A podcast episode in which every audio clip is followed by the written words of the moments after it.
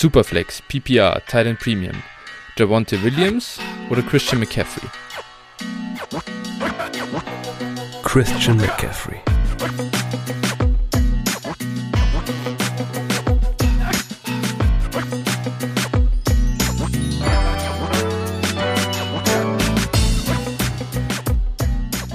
Servus und herzlich willkommen zu einer neuen Folge von Dynasty Flow, der Dynasty Show von Phil und Flo. Hi Phil, wie geht's dir an diesem wunderschönen Mittwochabend? Ja, alles äh, gut soweit. Hm, alles entspannt. Die letzte Arbeitswoche des Jahres neigt sich dem Ende. ja. Und äh, in der NFL geht's in die heiße Phase, in den Fantasy-Ligen geht's in die heiße Phase. Und äh, ja, ich bin, ich bin äh, hyped, was die Schlussphase der Saison angeht. Das auf jeden Fall. Dezember ja. ein sehr schöner Football-Monat, auf jeden Fall. Ja. Haben schon ein bisschen Vorgeschmack bekommen im Monday Night Game bei diesem Bills Patriots Bad Weather Game. Das, ah, das war ja echt crazy, Mann.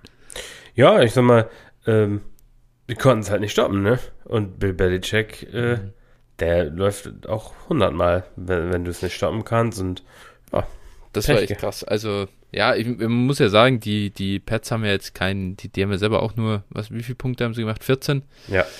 Ähm, das war ja jetzt auch nicht so, dass die da komplett äh, eine Monster-offensive Performance hingelegt haben, aber es hat halt für die Umstände gereicht, ne? Und ja.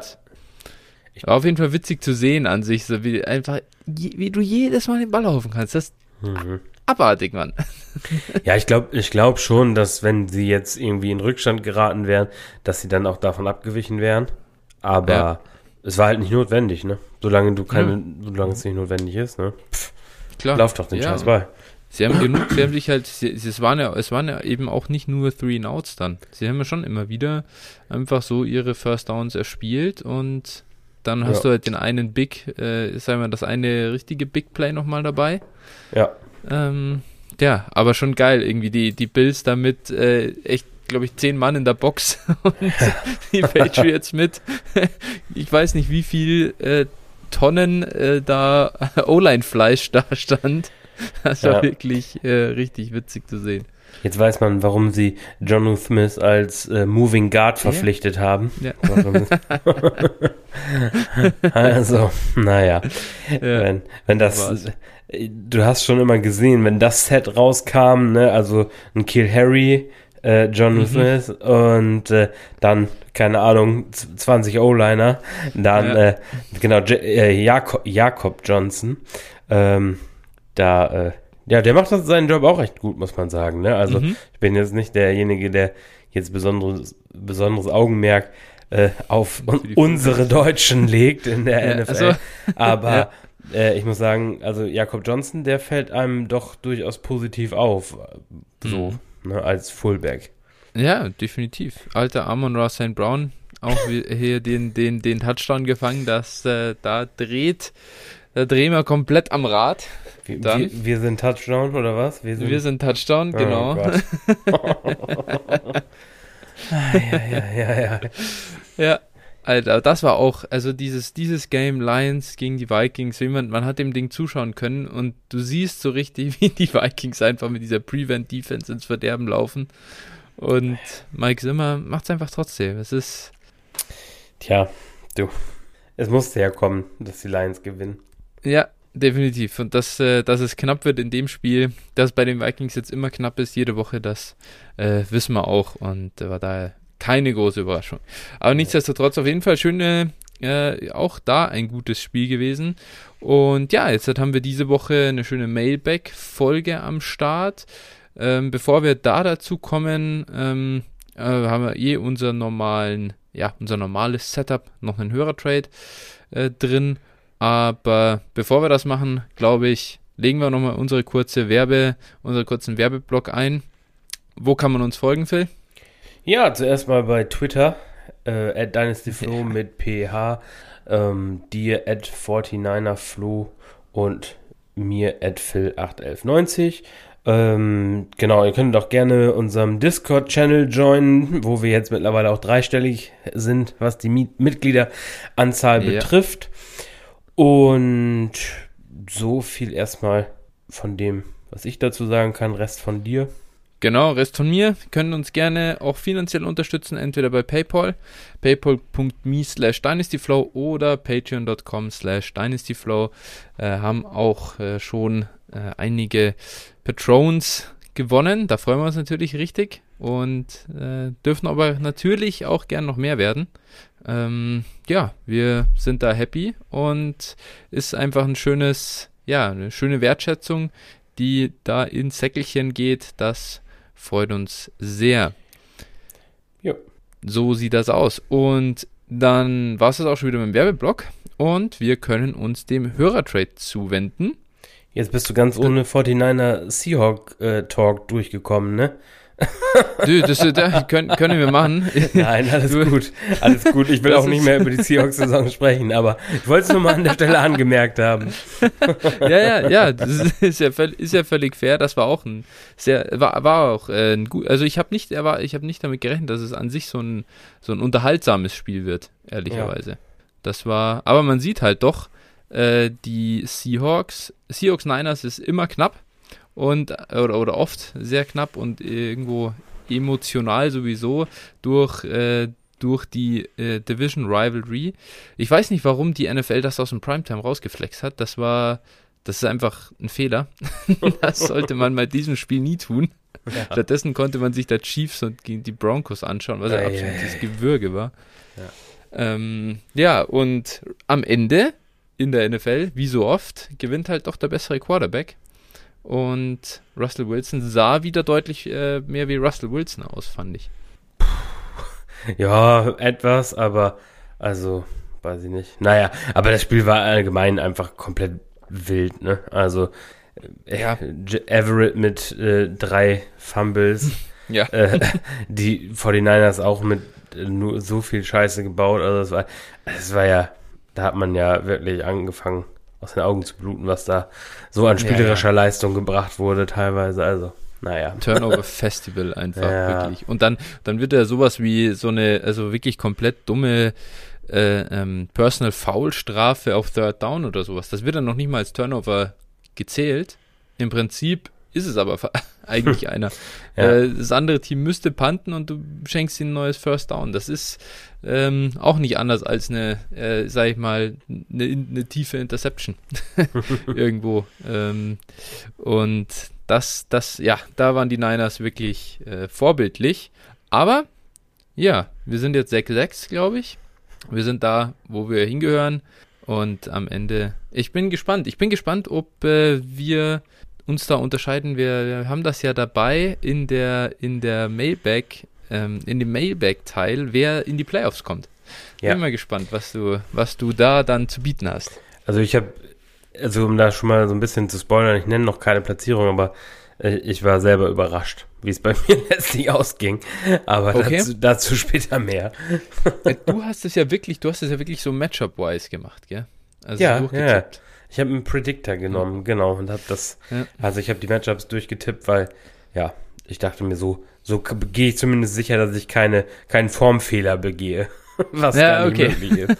Ja. okay. Ja, gut. Nee, ähm, ja, so viel zu diesem wirklich äh, furiosen Niners-Spiel vom Sonntagabend. Es war, es war sehr beschämend natürlich aus, aus Niners Sicht, aber äh, ist, äh, waren bei mir schon wieder gar nicht mehr im Hauptfokus, nachdem ich, nachdem es mir heute wirklich räudigst schlecht ging in der Früh, weil gestern Abend eine gute Freundin ihr zweites Staatsexamen, also quasi fertig geschrieben hat, haben wir es uns äh, ab, ja, halb zwei nachmittags äh, richtig schön gegeben und dementsprechend bin ich gar nicht so hundertprozentig. Ich, ich werde Schwierigkeiten haben, den, den roten Faden in dieser Folge beizubehalten. Du musst hier mehr in die Moderatorenrolle schnüpfen, Leute. Du bist also heute 4,9 Promille, Flo. 4,9 Flo, ja. Das könnte ich gestern Abend fast erreicht haben. So hat sich zumindest angefühlt heute früh. Aber gut. Muss man auch mal durch, muss auch mal sein, war ein schöner äh, Tag auf jeden Fall. Ja, dann hast du genau. zumindest Ausreden für deine Takes, also dann geht's. Ja, eben, eben, also äh, passt. Äh, lass uns jetzt aber tatsächlich zum Hörertrade kommen. Ich glaube, wir haben heute sowieso schon ein straffes Programm äh, vor der Brust und äh, sollten nicht zu viel Zeit verlieren. Daher drücken wir ein bisschen aufs Gaspedal und schauen uns den einen Trade an. Der war zwischen Inge Meisel und Nico S. Inge Meisel bekommt in dem Deal Irv Smith einen 22 Second und einen 22 First. Der First ist äh, vom aktuell bestgerankten Team und abgegeben hat Inge Meisel dafür Cordero Patterson und Daryl Henderson. Ja, was sagst du denn dazu? Ja, also ist eine One-QB-League, ähm, Half PPR und äh, ja, dementsprechend er ist so Borderline Playoff-Team, also kann noch reinkommen. Das ist eine Liga, die ich auch mit ihm zusammenspiele oder mit den beiden zusammenspiele.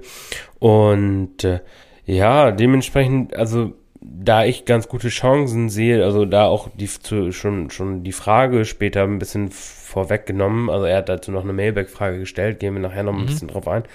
Ähm, da, da ich schon Chancen sehe, dass er noch in die Playoffs kommt, ähm, vielleicht ein bisschen voreiliger Rebuild-Trade, aber natürlich mhm. gibt er hier mhm. zwei Spieler ab, äh, die durchaus in der Offseason einiges an Wert verlieren werden, beziehungsweise könnten. Daher äh, holt er natürlich aus den Spielern hier nochmal das Maximum raus. Muss man fairerweise auch äh, sagen. Äh, tja, das ist so ein bisschen. Das ist ein Trade äh, value-wise, natürlich auf, auf seiner Seite schon, äh, aber ähm, ja, strategietechnisch leicht fragwürdig, ne? Ja, also ich muss sagen, wenn du, wenn, hm, was für eine, was für eine Siegchance sieht man selber für sein Team tatsächlich? Wenn man in die Playoffs geht. Also wenn du dann sein, wenn man sein Team selbst ansieht. Und äh, ja, also bei Patterson und Henderson, ich, finde ja Patterson nächstes Jahr dürfte fast wertvoller sein als Henderson, oder? Also äh, ich glaube, dass Patterson seine Rolle da in Atlanta nicht komplett verlieren wird. Die, die Chance besteht jedenfalls. So viel kann man, kann man auf jeden ja, Fall sagen. Und dann ist halt die Sache so an, also aber wann kriegst du für das Paket halt nochmal einen First Rounder, gell? Und dann noch einen Second Rounder dazu und mit Irv Smith halt nochmal einen Shot auf Thailand, wo er auch nicht besonders gut aufgestellt ist, muss man dazu sagen. Daher ja. finde ich das schon völlig fair und im Zweifel, ich hätte den Deal wahrscheinlich auch gemacht, weil ich das halt nicht liegen lassen wollen würde und am Ende hast du dann die zwei Spieler, die im nächsten Jahr, hm, ja, da kriegst du noch jeweils einen Late Second, Early Third oder so ähm, oder einen mittleren Second von mir aus noch, aber dann, dann ist auch Ende der Fahnenstange. Daher, ich finde es okay, das so zu machen, ähm, aber hätte natürlich auch, wie es immer so ist, hätte natürlich auch mehr sein dürfen, aber ja, ist offensichtlich auch nicht drin gewesen in der Liga. Nee, denke ich nicht. Denke ich auch nicht, manchmal. Genau. Passt. Also, Inge, dann kommen wir hier auch gleich noch äh, zu der Mailback-Frage, die du schon angesprochen hast. Da können wir dann noch mal ein bisschen drauf eingehen, auf das ganze Team an sich und, und den Bild. Aber starten tun wir erstmal mit einer anderen Rubrik. Das war nämlich unser einziger Hörertrade für die Woche. Und zwar geht's los mit einem privaten Einstieg, richtig? Jawohl, genau. Die erste Frage äh, kommt von äh, Pantonius und äh, ich glaube, es hatte sie noch jemand gestellt, aber hat es dann wieder gelöscht, nachdem er gesehen hat, dass das äh, schon gestellt wurde. Ähm, da ging es darum, um, dein, um deine Löwen.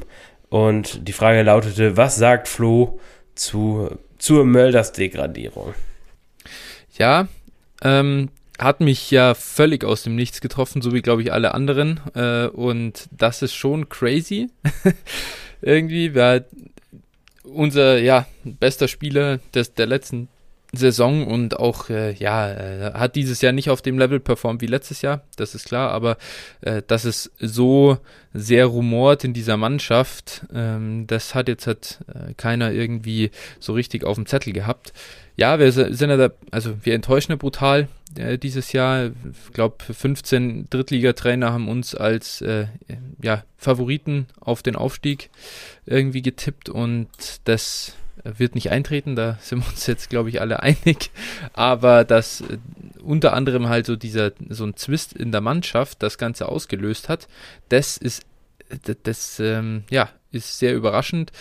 Ähm, Im ersten Moment dachte ich tatsächlich, dass das äh, ungerechtfertigt ist, ihn jetzt halt so ein bisschen rauszuwerfen, nur weil er irgendwie äh, die Verantwortung beim Elfmeter nicht übernehmen will oder so. Aber jetzt kamen noch mehr so, also interner raus, dass sich innerhalb der Mannschaft von 30 Spielern haben sich 27 gegen ihn ausgesprochen. Und äh, das spricht dann doch eine deutliche Sprache. Er scheint da, er scheint sehr, sehr asozial gegenüber ja, jüngeren Spielern äh, zu sein. Und wenn jemand ähm, ja irgendwo mal den, den Startplatz da im Sturm bekommt und er muss mal von der Bank kommen, dann ähm, ja, arbeitet er halt aktiv dagegen, äh, brüllt in der Kabine rum, akzeptiert das nicht und am Ende ist der Verein größer als jeder Einzelspieler und das muss auch ein Sascha Mölders verstehen und äh, du kannst dich so benehmen, wie er es tut, solange du äh, top performst, hält jeder die Schnauze und akzeptiert aber du kannst nicht äh, im Kicker eine Kolumne schreiben, bei der Zone kommentieren, privaten in eine Jugendmannschaft trainieren und deine Wampe von Giesing-Shirts verkaufen, ähm, dir drei Weißbier nach dem Spiel reinziehen, äh, wenn du dann Kacke spielst und wenn es im Verein nicht läuft. Äh, dann musst du halt dich anpassen, das kann er nicht offensichtlich und dann, ja, mei, äh, sorry, aber dann musst du dich halt leider verpissen, dann musst du dir einen anderen Verein suchen. It is what it is. Ja, ich denke mal, da ruft er die Fußballrente, ne? Also. Ja, ähm, ja, da ist vorbei. Jetzt, also an sich hat er immer gesagt, er will auch nirgendwo anders mehr hingehen. Ich denke, dass er in München halt bleiben will. Ähm, daher, ja, keine Ahnung, also kann er halt irgendwo Kreisliga spielen, wenn er Bock drauf hat. Aber also die sportliche Qualität hätte er ja nach wie vor. Also kann Drittliga-Fußball spielen, aber ich denke nicht, dass er das nochmal irgendwo anders machen will. Ja, na gut. Genau. Das war's zur Mölders-Degradierung. Und dann fragt Giscard, äh, das geht an dich. Nutzt Phil beim Wasserspudler zusätzlich noch Sirup? Ich will mich ja nicht umbringen, ne? Also nein. also ganz ehrlich, ne? Ich, ich finde, es gibt fast nichts Fieseres zu trinken als diese Sirupplöre. Ich weiß nicht, ob es mittlerweile besser geworden ist. Also ich habe das auch sehr lange nicht probiert. Wahrscheinlich seit also wenn ich jetzt überlege, bestimmt seit 20 Jahren nicht oder sowas. Dieses es gab, Tritop oder wie hieß das? Ja, Tritop, aber es gab auch damals schon von, von Soda Stream oder Soda Max oder wie das okay. damals hieß, gab es ja. auch so Sirup-Gedöns. Und äh, ich sag mal, da, da klebte dir ja die Zunge am Gaumen. Und okay. äh, also ich, ich fand das immer, ich fand das immer extrem fies und ich fand den Geschmack fies. Ich meine, entweder ich trinke halt ähm, Wasser oder wenn ich jetzt irgendwas anderes trinken will, dann trinke ich halt irgendwie, kaufe ich mir das, kaufe ich mir das, kaufe ich mir das halt fertig und äh, okay. nehme keinen Sirup. Also äh, ein klares Nein an der Stelle. Ein klares Nein von dir. Ich muss sagen, was ich geil finde, äh, richtig drauf hängen geblieben in den letzten äh, Monaten, äh, der gute Kirsch-Banane-Saft vom Rewe. Den finde ich richtig geil. Hau ich mir mal so einen Schuss in, in das äh, gesprudelte Wasser ein. Das schmeckt ziemlich geil. Okay. Ja, nee, also. Ja, ich du bin. Bist Team klares, klares Wasser. Ja, Wa Wasser, Kaffee und äh, sonst irgendwie äh, Cola Light. Äh, oh, wer, Alter. Auch ja nur Cola Light, nicht Cola, nicht Cola Zero, ne? ja, ja, ja. Ich finde Cola Boah. generell einfach widerlich, muss ja. ich sagen. Außer es ist Rum drin und ja, Limettenscheibe, dann ist das was anderes. Äh, ist bei mir auch sehr selten, also, nee, genau. Ja. Und, äh, nee, also, wie gesagt, zu, ja, also unter, im Alltag eigentlich nur Wasser oder Kaffee. Ja, da, 15 Liter Kaffee am Tag. der Dan Campbell der Podcast-Industrie. Äh, ja, ja, Bürokrankheit, ne? Ja, it is what it is. Gut, dann äh, mache ich mal weiter mit der nächsten Frage, oder es sind eher zwei Fragen, aber wir teilen das mal eben. Und zwar von äh, Bruno, der haben wir ja auch schon öfter in, im Podcast angesprochen und ist ja dein, ja. Äh, wie sagst du immer, Spätzle? Ja, mein Homie, mein Spätzle, ja. ähm, genau. Und dann äh, fange ich mal an. Und wann gibt es den ersten Dynasty Flow Merch? Ähm, wünsch mir Dynasty, Dynasty Flow Bettwäsche oder ein Dynasty Flow Kochbuch mit den Lieblingsrezepten von Phil und Flo. Sorry Flo, aber als Grünkohl-Fan würden mich die Rezepte von Phil wahrscheinlich mehr interessieren. Ja, Flo, wann gibt's den ersten Merch? ja, das mit dem Merch, äh, ich, ich weiß ja nicht, ich bin da sehr skeptisch, ehrlicherweise. Aber mein, man soll ja nichts ausschließen irgendwie. Und die äh, Dynasty Flow Bettwäsche würde ich mir wahrscheinlich selber kaufen. Fände ich ganz geil.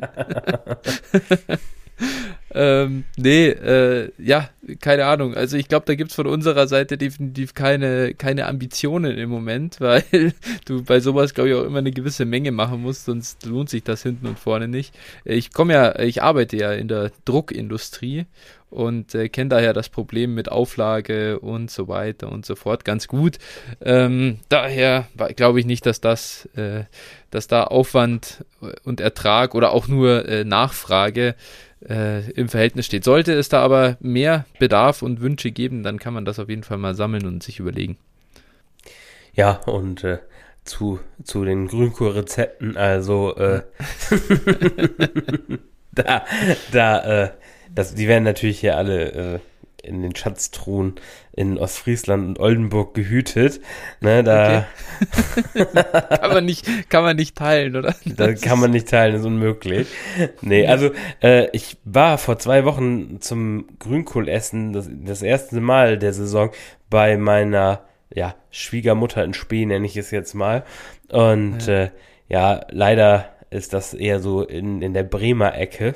Und da gibt es ja. dann nochmal regionale Unterschiede. Also der, den besten äh, Grünkohl gibt es tatsächlich in Ostfriesland. Ähm, wer also nochmal richtig schön Grünkohl essen will, geht da irgendwo hin. Am besten klingelt ihr irgendwie bei 80-Jährigen an der Haustür und lasst euch ja. da einladen. da krieg, krieg, gibt es den besten Grünkohl dazu, noch einen schönen Schnaps, schönen Korn. Dann äh, das bringt dich dann nach vorne. Nachdem du auch grü richtig Grünkohl gegessen hast, kannst du auch zwei Flaschen Korn exen, dann wirst du trotzdem nicht voll. Also das Zeug liegt so schwer im Magen, da wirst du niemals, niemals mehr voll an dem Abend. Ja. Aber. Sehr gut, sehr gut. Aber, ja, wie gesagt, also zum Kochbuch, Kochbuch fehlen dann, fehlt da noch ein bisschen was, denke ich. Ja, ja, wir zwei, ja, du packst dann noch dein äh, Toast Hawaii Rezept rein. Kann ich mich mal erinnern, dass wir mal vor einer Folge irgendwie gequatscht hatten, was, was jeder gegessen hat. Dann sagst du, du ja, schön, dass das, das Toast Hawaii, der geht halt fix, gell? Das ja, das ist, war, äh, also, ja, das sind dann so unsere Rezepte hier so vor, vor einer Podcast-Aufnahme, wenn es schnell gehen muss. Ja, also genau, ich, ich, ja, normalerweise koche ich eigentlich immer lang und ausgiebig, aber Mittwochs ist bei mir immer stressig, weil ich sag mal, irgendwo man das dann ja, ich sag mal, zur Aufnahme auch pünktlich schaffen will und mhm, ja, klar. dann gibt es manchmal auch schnelle Küche. So ist das. Und äh, dann kann ich aber die zweite Frage hier von Bruno noch stellen und das ist, wann und wo findet das erste Dynasty Flow Fan-Treffen statt? Ja, gute Frage. Ne? Im Moment wahrscheinlich noch nicht so wirklich absehbar. Äh, Corona hat das, ja, hat, das hat die äh, hat die Bundesrepublik wieder fest im Griff. Ähm, mhm. Aber letztlich, wenn das Ganze mal sich etwas wieder beruhigt, dann kann man mal drüber sprechen, ne? wo und wann man Klar. sowas gegebenenfalls mal macht. Also ausschließen würde ich es auf jeden Fall nicht. Nee, auf keinen Fall. Äh, ich denke, das wird hier, es braucht das NFL-Spiel in Deutschland als Aufhänger, dann sind die alle unterwegs und heiß und äh, da wird sich das doch irgendwie anbieten. Genau, das auch, bringt uns auch direkt zur nächsten Frage. Swiss Guy, ja? hat, äh, Swiss, Swiss Guy hat gefragt, at 49er Flo, wie fest würdest du das Deutschlandspiel in München feiern? Also wie sehr würdest du dich, wie sehr würdest ja. du es feiern wahrscheinlich, ne? Ja, ja. Genau. ja, das kann auch, das kann auch der, der Schweizer äh, weißt du, der, der Schweizer Schnack hier sein. Ja, mit äh, Sicherheit. Sein, das, also. ja. Und äh, daher, ja, also würde ich natürlich mega feiern. Ähm, ist jetzt nicht so, dass äh, die Allianz Arena mein liebstes Stadion ist und ich fände sowas irgendwo anders natürlich auch ganz geil. Also das ist, äh, und oder ich, ich würde auch sehr gerne äh, irgendwie nach Düsseldorf fahren oder so und, und mir das da anschauen. Gar keine Frage. Ich glaube auch, dass das geil ist und ob ich da jetzt im Prinzip zu Hause pennen kann oder übers Wochenende irgendwo geil hinfahre und der sowieso ein mega Wochenende dann äh, mit unter anderem dir verbringen kann. Äh, da bin ich eigentlich jetzt halt relativ äh, flexibel. Aber klar, natürlich wäre es trotzdem geil, in München irgendwie äh, das, das zu machen, gibt's, je nachdem wann das ist, wenn das vielleicht so Ende September, Anfang Oktober sogar ist, schön mit dem Biergarten vorher noch verbinden und so, das ist doch, äh, ja, äh, wäre ich auf jeden Fall äh, dickst dabei und äh, wäre wär mega, keine Frage. Ja, auf jeden Fall. Also mir wäre es auch egal wo. ich würde ja. dann auch einreisen. Definitiv. Ähm, genau, jetzt hat, kommen wir auch schon zur vorher schon ein bisschen angesprochenen äh, Frage von Mate. Offener Bellenberg oder nur Fantasy?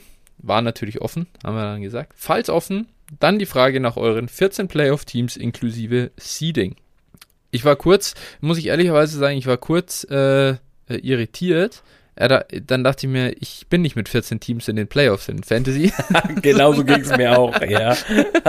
Das wäre schön, aber es ist leider nicht die Realität. aber daher äh, haben wir dann hier jetzt den Real Football drin. Und äh, ja, ich habe meine gemacht, äh, aber start doch du mal mit deinen. Ja, genau, also wie vorher schon angesprochen, ich habe hier so einen äh, Playoff Predictor bemüht, das heißt die restlichen Partien durchgetippt und bin dann zu folgendem Ergebnis gekommen. In der NFC schaffen uns in die Playoffs als Number One Seed, also ich gehe jetzt von 1 bis 7 einfach durch, ähm, mhm. die Green Bay Packers, dann die Tampa Bay Buccaneers, Dallas Cowboys, Arizona Cardinals, LA Rams, New Orleans Saints und das Washington Football Team. Die Saints hast du da drin? Ja. Ich bin, wie gesagt, ich dann, äh, also ich gehe, ich kann noch mal acht, also von acht bis zwölf habe ich mir noch mit hier ja. notiert. Ja. Ich habe die Eagles auf acht, die Seahawks mhm. auf neun, die 49ers auf zehn, die Vikings auf elf und die Panthers auf zwölf. Ja, das ist halt, wie ich es getippt habe. Ähm. Wie gesagt, ich, ich war auch, also ich, ich war auch erstaunt darüber, Washington drin zu haben. Und äh, ja, wie gesagt, so sind meine Teams. Möchtest du deine NFC-Teams dann? Absolut. Äh, vielleicht einmal Nachricht. kurz, ich habe es eben nicht, ich habe ich hab überlegt, ob ich es auch mit dem Predictor mache, habe mich aber dagegen entschieden aus dem einfachen Grund, dass ich äh, finde, dass also man überschätzt gute Teams in diesen Predictern halt immer und unterschätzt die schlechten. Du hättest ja auch niemals, hättest du die Vikings äh, bei den Lions als Lost getippt zum Beispiel. Ja. Und äh, deswegen sage ich halt, weil so viel äh, Randomness in der NFL drin ist, mache ich es nicht, weil es zu schwer ist, das, das zu machen. Ich muss halt irgendwo einen, ähm, ich habe mir einfach die Team Strengths ehrlich gesagt angeguckt, so nach Offensive und Defensive EPA per Play und so ein bisschen geguckt, so äh, wo stehen die im Moment ähm, und ähm, ja, in welcher, in welchem Teamtier sind die drin. Äh, und so bin ich zu dem Ergebnis gekommen, mein Nummer 1 Seed sind die Cardinals, die Nummer 2 die Bucks, 3 die Packers, 4 die Cowboys, 5 die Rams, 6 die Niners und 7 das Washington Football Team. Ah, hier auch. Ja, mhm. okay, dann. Ja, gut. Ich sag mal, im Prinzip haben wir zumindest die gleichen Teams, auch wenn in unterschiedlicher Reihenfolge. Und, ja, die äh, Niners habe ich und du hast die Saints. Äh, hier, Saints, ja. ja. Also, also beim Washington Football Team tatsächlich habe ich überlegt, entweder die oder die Eagles finde ich halt auch. Die haben schon jetzt einen, einen, guten Shot auf jeden Fall. Ja. Und äh, ja, Washington, die spielen jetzt nur, die spielen jetzt noch fünf Division-Spiele. Das ist so crazy.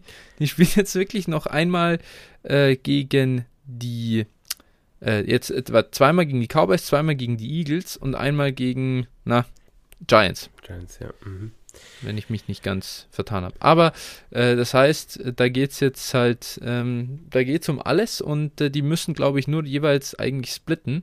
Äh, und da bin ich relativ sicher, dass die das schaffen. Und ja, ist halt ein rundum ganz gutes Team und haben jetzt halt keinen so unschlagbaren Gegner mehr drin im, in den letzten Wochen. Daher, ja, sehe ich die auch gerade so in die Playoffs rutschen. Und dann gäbe es bei mir das Buccaneers Washington Football Team oh. äh, Rematch. Heineke, Heineke, Heineke Revenge Game. ja, quasi. ja, also, ja, ich finde es einfach nur verrückt. Also, ähm, dass nach meinem Ranking hier die äh, Seahawks einfach nur wahrscheinlich das Washington Football Team hätten schlagen müssen, um quasi in die Playoffs zu kommen. ist total, ja. total krank. Naja, aber gut. Ja. Äh, Gerade haben wir noch von dem Top 5 Pick gesprochen letzte Woche und jetzt ist Phil, nachdem sie die Niners geschlagen haben, wieder auf dem Playoff Hype Train ja, aufgesprungen. Man, man, man, muss ja sagen, also ich sehe ich sehe die Stärke, ich, ich sehe das Team auch nicht stark, ich sehe das Team auch nicht als Playoff Team, aber letztlich äh, man hat so viele One-Score-Games dieses Jahr verloren, was man sonst in der Vergangenheit immer gewonnen hat. Ja. Auch mit Gino die Spiele. Äh, also, ich sag mal, wenn man ein bisschen ein, zwei Spiele mit ein bisschen mehr Glück gehabt hätte, dann wäre man halt locker in die Playoffs gekommen. Das ist ein Trauerspiel, aber ist leider so. Ja, definitiv. Definitiv. Gut, dann mache ich mit der AFC weiter. Ähm, mein Number One Seed sind die New England Patriots, die Tennessee Titans auf der 2, die LA Chargers auf der 3, die Cincinnati Bengals auf der 4, die Ravens auf der 5, die Chiefs auf der 6, die Colts auf der 7. Das heißt, ich habe tatsächlich die Buffalo Bills nicht in den Playoffs. Ja. Das ist absolut verrückt, aber ähm, hm. ist leider so oder ist so ausgegangen. Die Bills werden meine 8 dann, Steelers 9, Browns 10, Raiders 11, Dolphins 12.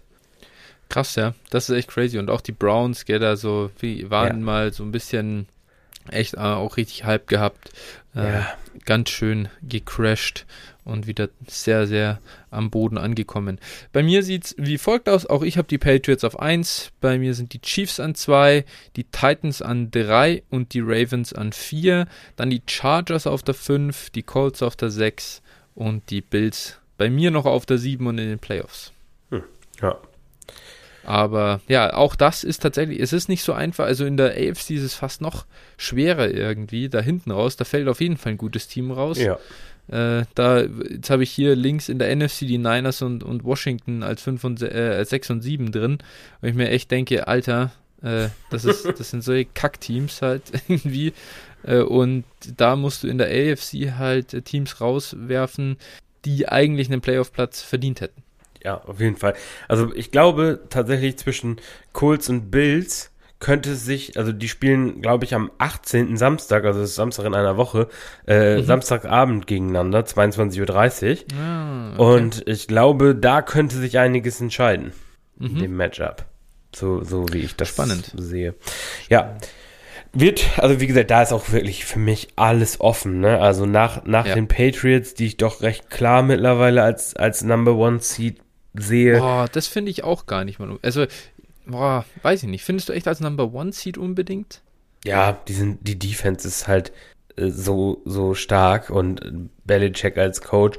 Und ich glaube auch, dass die mhm. Offense, dass die Offense noch ein bisschen mehr zeigen kann. Das Einzige, glaube ich, wo sie ein Problem kriegen, ist, wenn sie äh, wirklich schnell äh, äh, zurückliegen und weit zurückliegen. Ich glaube, dann wird es ein bisschen, ja. wird's ein bisschen spannender, gerade auch mit dem Rookie-Quarterback, wenn du dann wirklich äh, das Playbook öffnen musst. Aber solange die ihr viel laufen und verteidigen, Spiel durchprügeln können, wird es, mhm. glaube ich, schwer. Die Frage ist halt auch, was für ein Seed äh, reicht am Ende halt zum, ähm, ja, äh, zum Number One Seed. Äh, und, und die Patriots haben halt einen bombigen Conference Record. Die stehen da 7-1. Ähm, die haben. Und, und die Frage ist, wird es irgendein Team geben, das alle restlichen Spiele gewinnt, von denen, die erst vier Niederlagen haben? Und das glaube ich halt nicht. Ähm, von dem her ist das halt, das ist so der Punkt. Sie müssen nur in Anführungsstrichen gegen Dolphins und Jaguars gewinnen. Und da habe ich sehr, sehr wenig ja, Zweifel dran. Und dann musst du noch eins aus äh, Bills und Colts gewinnen. Und dann hast du eigentlich den Number One Seed. Die sind dann eigentlich nicht zu nehmen, meiner Meinung nach. Ja, und ich sehe auch nicht die Bills äh, ins Gillette Stadium fahren und da gewinnen. Ne? Also auswärts auch ist das Spiel auch noch. Und mhm. äh, Boah, das fällt mir doch schwer, ne? Die Bills, äh, weiß ich nicht. Also gerade die Offense macht mir schon echt Sorgen und absolut glaube nicht, dass die, dass die da irgendwo äh, den Patriots mehr als mehr als 21, vielleicht 24 Punkte auflegen. Und ich glaube, das können die ja eben auch, ne? Ja, es kommt ja dann immer darauf an, wenn du das, das, in einem Einzelspiel, whatever, auch Mac ja. Jones äh, wirft mal eine Interception natürlich, natürlich. Äh, und so und dann hast du da gleich irgendwie gute Field Position. Ähm, das, das kann immer passieren. Aber also jetzt zum Beispiel die Titans wären vielleicht auch noch fast ein, so ein ähm, Dark Horse für den Number One Seed, finde ich, weil die halt einen Spielplan haben mit, mit Jaguars, Steelers, Niners, Dolphins und Texans, kann halt auch sein, dass sie wirklich gar kein Spiel mehr verlieren. Obwohl sie definitiv nicht das beste Team der AFC sind. Ich glaube, da sind wir uns sehr einig. Ja, also ich habe sie auch, ich habe hier Patriots und Titans halt mit, mit ausgeglichenem Rekord. Äh, beide ja. 13-4 äh, am Ende. Ah ja, okay, du hast sie eh beide als gewinnen den Rest drin. Ja, weil, ja. wie gesagt, ich, seh, ich sehe halt nicht, wie die, wie die Titans gegen diesen Schedule noch ein Spiel verlieren. Natürlich, es kann immer sein, ne? Pittsburgh, pff, ne, es, es kann ekelig sein, aber boah, irgendwie, nee, sehe ich das nicht so richtig und dementsprechend ja. ist das dann so geworden. Genau, okay. So wird das sein und äh, ich freue mich auf jeden Fall drauf hier. Das werden sehr, sehr spannende Wochen definitiv. Ja. Ich freue mich auf den Shitstorm hier im Anschluss, weil ich die Niners rausgetippt habe und wir doch einige Niners-Sympathisanten als Hörer haben. Äh. Ja, Phil, du hast echt keine Ahnung, Alter. Das ist, du redest nur die Niners schlecht immer und äh, du siehst einfach die Klasse zu. von von Jimmy Garoppolo nicht und auch, also die, unsere Lockdown-Corner, die wir da jetzt mittlerweile haben, hm. dem jetzt Emmanuel Mosley noch ein paar Wochen ausfällt, Alter. Oh, war das dann rough, hey. Du Josh meinst, Norman ist dein Nummer 1 Corner. Hey. Ich, ich wollte gerade sagen, ist Josh Norman nicht mehr gut? Josh Norman war doch mal gut. Ja. Gott, wie lange Josh ist das Norman ist her? immer noch Elite, aber halt nur im Forsten von Fumbles. Ja, stimmt. Das, das muss man halt anerkennen. Ja. Immerhin Peanut Punch, aber na gut. Er könnte wahrscheinlich genauso so gut Charles, Charles Tillman nochmal aufs Feld stellen. das wäre ähnlich gut. Okay, ja. Ist, du, ich, ich schließe nichts aus, wer da noch äh, spielt als Cornerback dieses Jahr bei den Niners. Vielleicht hat Dion Sanders nochmal Zeit. ja, du. Nachdem sie jetzt halt auch immer in diesen weißen Throwbacks spielen, oder halt öfters mal, da äh, würde er gut reinpassen. Das ist so. Okay. Dann auf zur nächsten Frage. Genau, äh, stelle ich dann mal. Die kommt, yes. die erste Frage kommt von Ivan Sörensen. Und zwar, da es jetzt auf die Playoffs zuläuft, wie zufrieden seid ihr mit dem Verlauf eurer Saisons, in Klammern Redraft und Dynasty? Was nehmt ihr mit? Was äh, würdet ihr nächstes Jahr anders machen?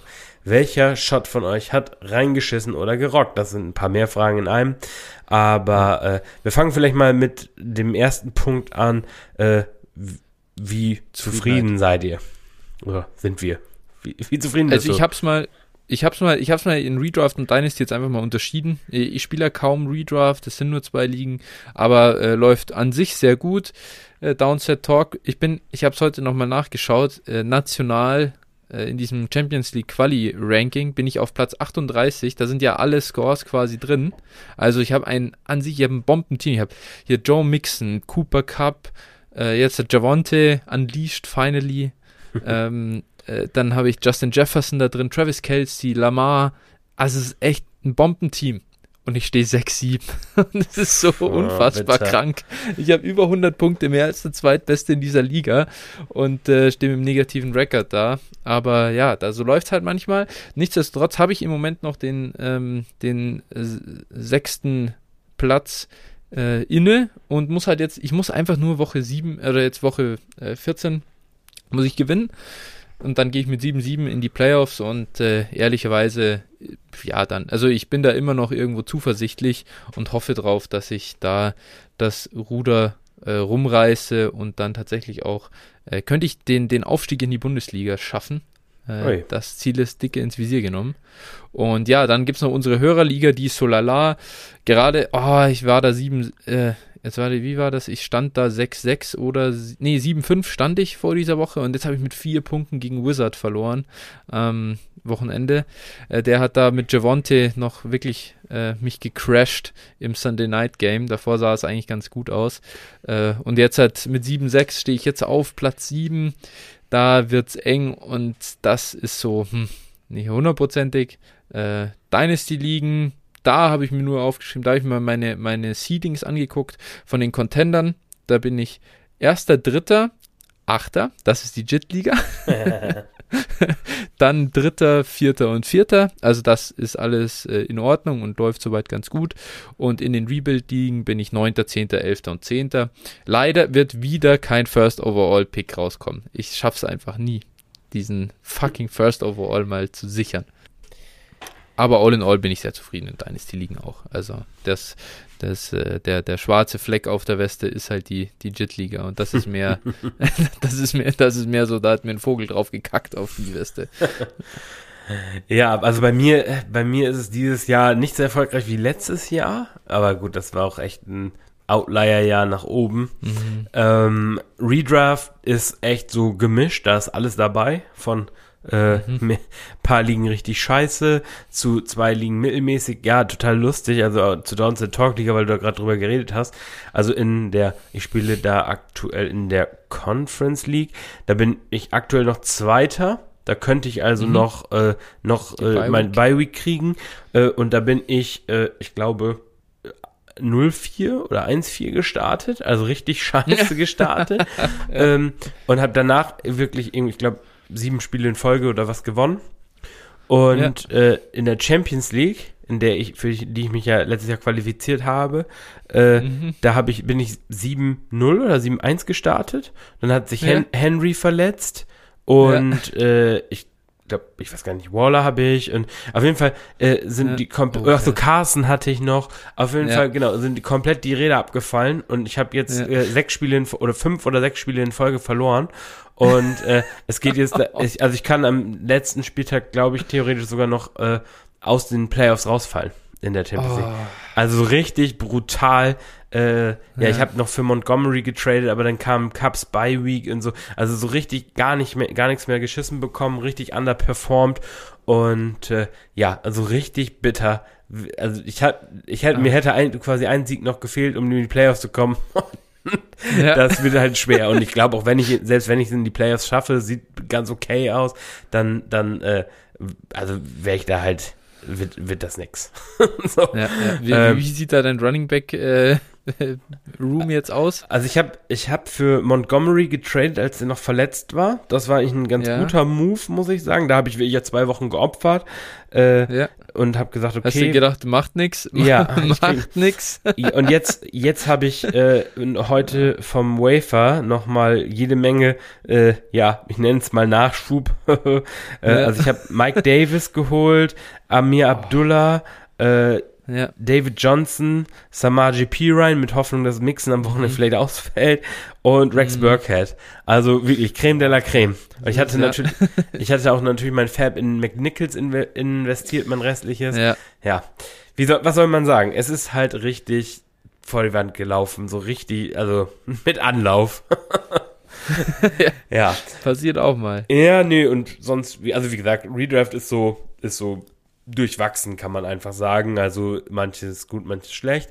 In Dynasty ist es so, ähm, alle meine Contender-Teams können in die Playoffs kommen. Also äh, die meisten sind sicher, die anderen, also normalerweise sollten alle reinkommen. Ein Team habe ich so ein bisschen Angst, äh, werden wir gleich nachher nochmal drüber sprechen. Äh, aber alle anderen kommen, kommen rein oder sind schon sicher drin. Zwei Bye-Weeks habe ich geclaimed. Also ja, wie gesagt, es ist okay. Äh, bei den Rebuildern ist es so, da haben alle Teams bis auf eins haben einen Top 3 Pick, also so wie man sich's vorstellt, äh, auch ja. einige einige äh, First Overall dabei. Einige Breeze Halls. Schauen wir mal, ne? Kommt sich auf die, auf ja, die einzelnen Liga. Natürlich. Genau, aber das so viel dazu. Also, wie gesagt, ich bin dieses Jahr so, sagen wir mal, es ist eine eine 3. Zwar eine Zufriedenheit. Eine 3, okay. Ja, ja. Nach einer, wie gesagt, nach einer, sicherlich nach einer 1 letztes ja, ich Jahr. Ich glaube, so, so dumm das auch ist, weil man ja an sich auch immer sagt, Prozess über Resultat, aber so ein richtiges Zeugnis kannst du dir halt einfach erst nach den Fantasy Playoffs auch geben. Ähm, man kann natürlich immer sagen, ja, ja, da hatte ich jetzt Pech in den Playoffs, aber da ganz ehrlich ist scheißegal. Du willst einfach das Ding gewinnen. Ja. Ähm, und äh, wenn das dann in der einen oder anderen Liga klappt, dann ist das gut, eine gute Saison. Wenn es halt nirgendwo klappt, dann war es immer eine scheiß Saison. Und ja.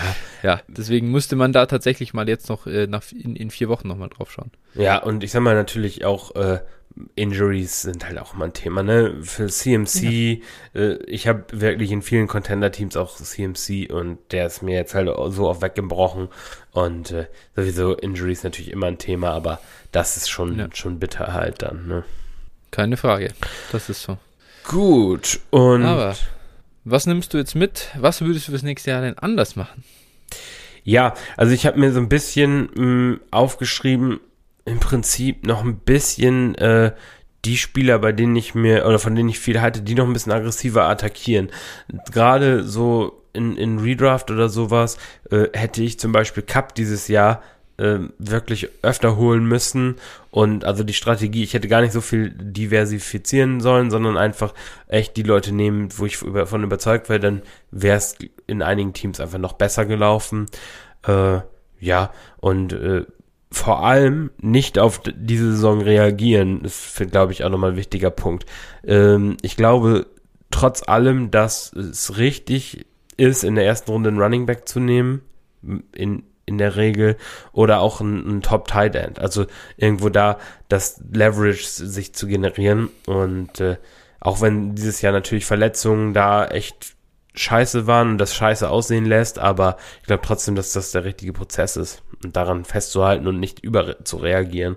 Ja, die, also da, da kann ich komplett zustimmen. Ich denke, dass Running Backs vielleicht nächstes Jahr dadurch der beste irgendwo Value werden, wenn jetzt darauf wieder überreagiert wird und man ja. Äh, schaut euch an, was wäre denn die Alternative gewesen? Jetzt halt super früh der Monte Adams draften, bist du da jetzt halt so der Über-King in deinen, in deinen Ligen? Zweifle ich jetzt ehrlich gesagt auch an. Also, mhm. dass dich das jetzt sehr weit gebracht hat. Und, und Tra was Travis Kelsey und Darren Waller jetzt äh, dieses Jahr gemacht haben, war jetzt, ja, war halt jetzt nicht, nicht das, was man erwartet hat. Das heißt, alles, was ich damit nur sagen will, ist, Sicherheit hast du sowieso nicht. Nee. Und was für Spieler gewinnen dir gerade wirklich die Liga? Äh, Jonathan Taylor gewinnt sie dir. Ähm, irgendwie, äh, ja, wenn sie fit waren, dann tun das die Running Backs halt. Auch Alvin Kamara hat super produziert äh, am Anfang der Saison oder Najee Harris. Äh, ja, wir, wir kennen die Namen ja alle gut und davon auf keinen Fall weggehen, nur weil wir jetzt halt viele Verletzungen hatten. Ich denke, ja. das, ist, das ist echt ein guter Punkt.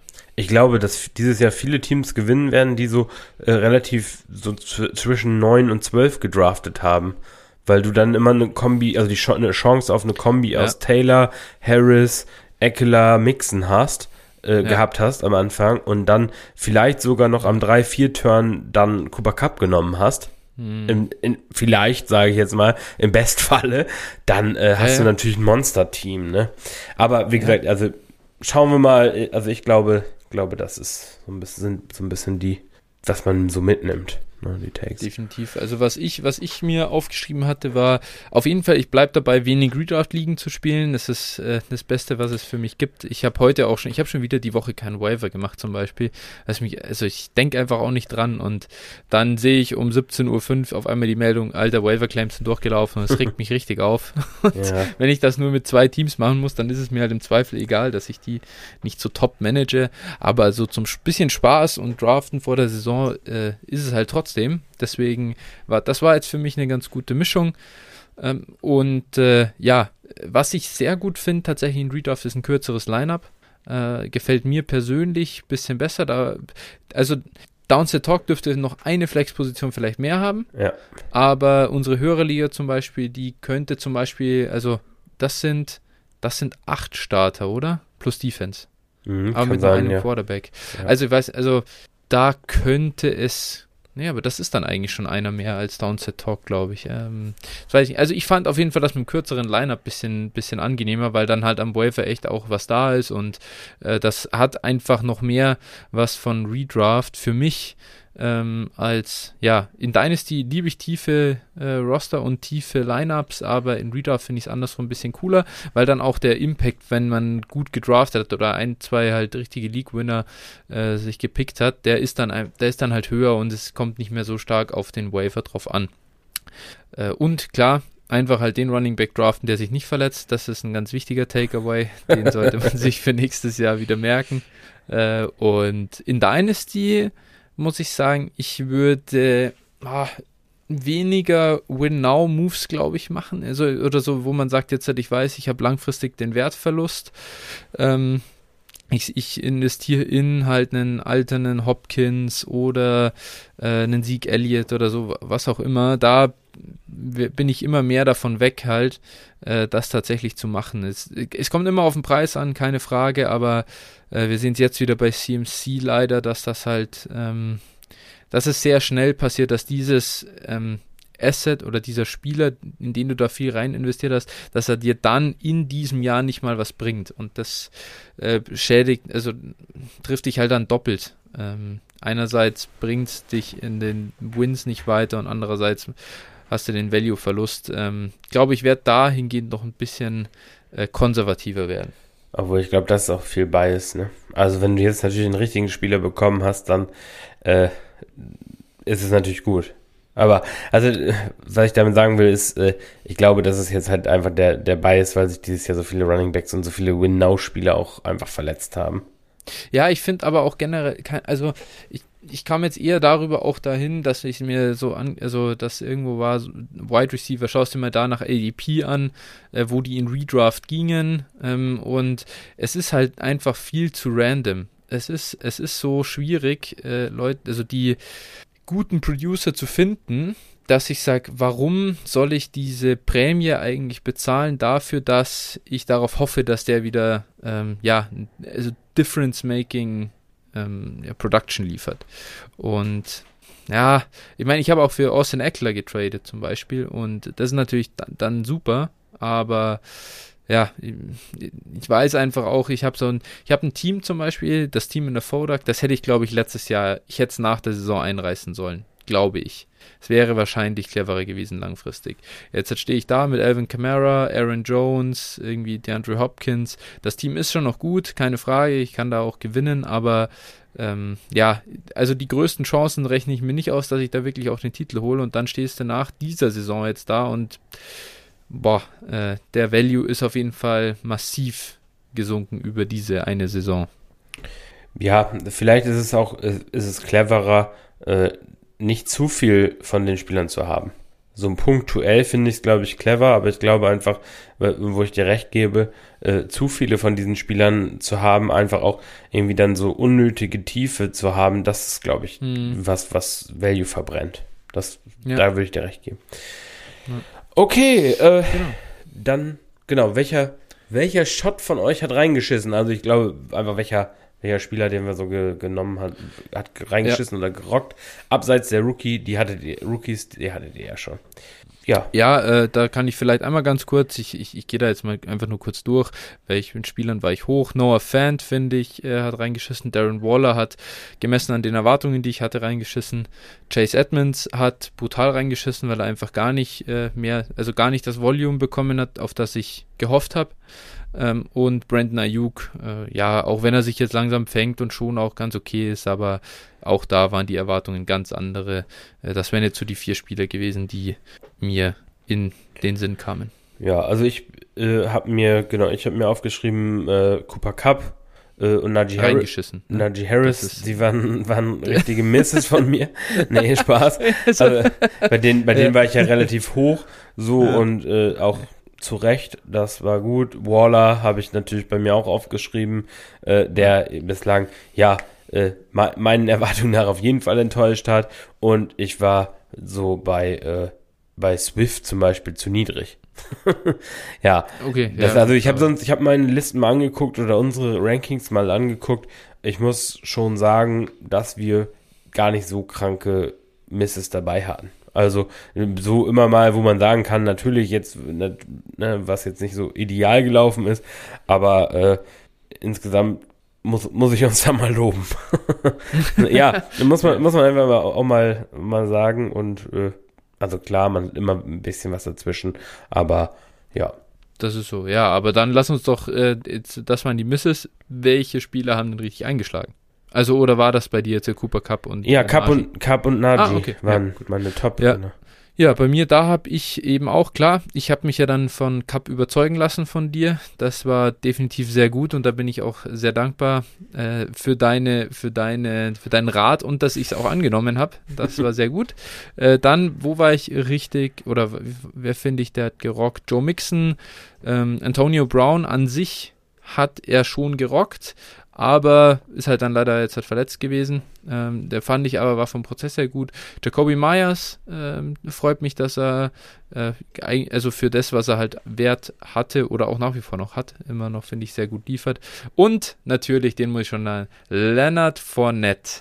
Lombardi Lenny, Alter, das war, äh, Und, und das ist den, den Mist, den, den, den hefte ich dir an. Das ist. Äh, ja, ja, zu Recht. Auch. Das ist deutlich. Ja, alles okay. Ich habe ihn ja auch noch äh, äh, am Anfang der Saison für, äh, ich sag mal, in einem größeren Trade an dich mehr oder weniger verschleudert. Äh, das kommt hier auch noch hinzu. Also, Ach, echt, oder? War das in der IDP-Liga? Ja. Hast du mir den da rüber geschickt? Ja, ah, in dem größeren nice. Trade, da war er dabei. Ja, ja. Ah ja, ja. okay. Hast ja. du ihn da gedraftet? Das ist krass, schau mal an. Ja, aber der war irgendwann so spät auf dem Board. 17. Runde. Er war, genau, er war so spät auf dem Board, wo, wo selbst ich ihn nicht mehr liegen lassen konnte. Und äh, ja. der. Ja, ist wie es ist. Ne? Naja, du hast da in dem Deal immer Elijah Moore bekommen. Also ich meine, das ist. Ja, der Deal war auch, ist auch im Nachhinein, glaube ich, für beide ganz okay. Aber ja. trotzdem habe ich ihn dir da mit verschleudert. Sagen wir mal, ja, ich habe ihn ja. da als Drittrunden-Pick oder sowas bewertet. Und äh, ja, ja, okay. das ist, das ist halt, zu viel. Ja. ja.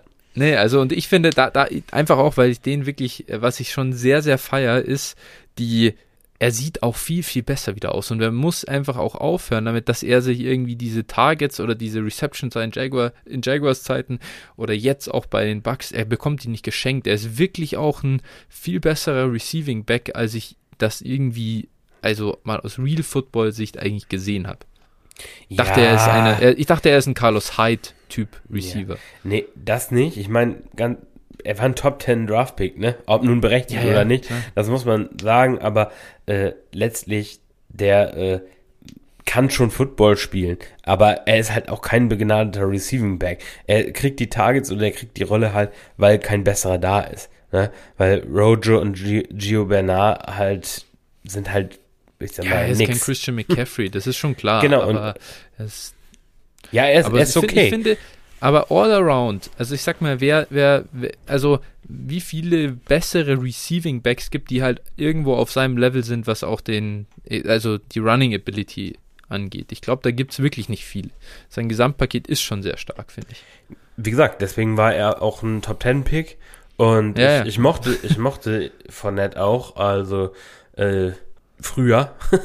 da ja. hat man irgendwann gesagt, halt, dann, ja, und dann war, war er halt irgendwann guckt, ne? Das war bei ihm so ein bisschen, oder ja, wurde voll. ihm, wurde ihm, wurde, wurde über ihn gesagt, ne? Weil das war ja, ja. dann irgendwie äh, auch, ich glaube, dann hat er auch so ein bisschen off-field so ein bisschen die Probleme.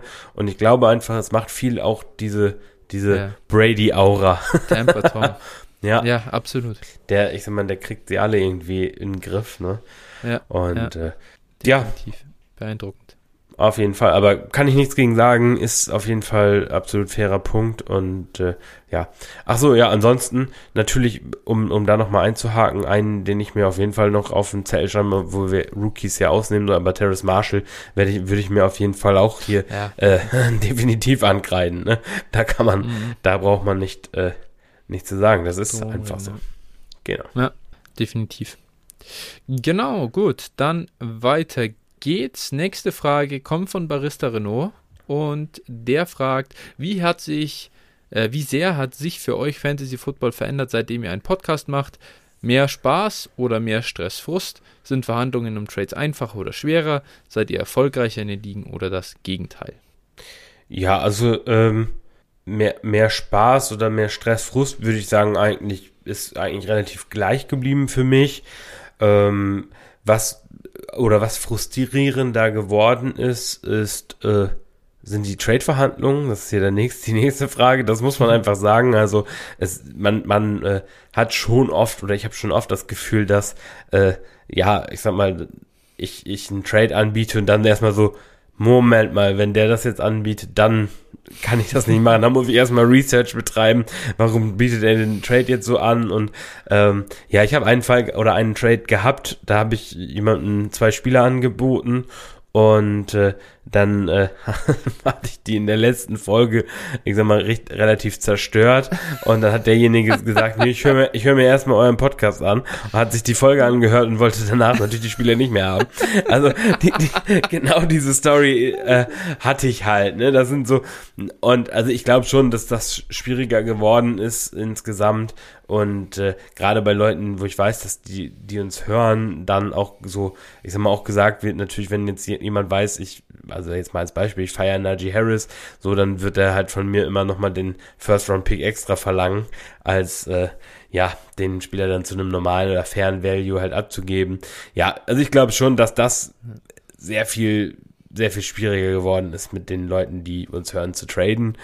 Ähm, erfolgreicher oder, oder nicht erfolgreich, ich glaube, das hat, darauf hat es eigentlich keinen Einfluss, weil ich sag mal, die Sample ist natürlich jetzt klein. Wir haben jetzt, äh, wir machen den Podcast ja. jetzt seit äh, ja nicht mal einem Jahr, also einer einer Fantasy-Saison, so kann man es vielleicht sagen. Mhm. Und äh, deshalb ist ist das Sample halt äh, kleiner. Ich glaube nicht, dass der äh, ja, also dass das mit dem Erfolg dann verknüpft ist. Aber ja, ich glaube, man man verändert ja nicht dadurch was für ein, für ein Spieler man ist oder sowas. Mm, insgesamt glaube ich einfach auch, dass durch den Podcast und durch die Vorbereitung, aber auch äh, so die, die ja nochmal, also nochmal, man nochmal besser geworden ist. Man sich nochmal mehr über gewisse Sachen Gedanken macht und natürlich sich noch tiefer einliest und einarbeitet und sowas äh, und dadurch auch nochmal als, als Fantasy-Football-Spieler nochmal ein bisschen besser geworden ist. Ja, das denke ich. Also, ähm, wenn ich hier mal so ein bisschen die Frage nochmal durchgehen kann, äh, also mehr Spaß oder mehr Stressfrust. Ich glaube, generell habe ich ähm, mehr Spaß an Fantasy mittlerweile, eben weil ich es entspannter sehe. Also ähm, das ist halt schon wichtig.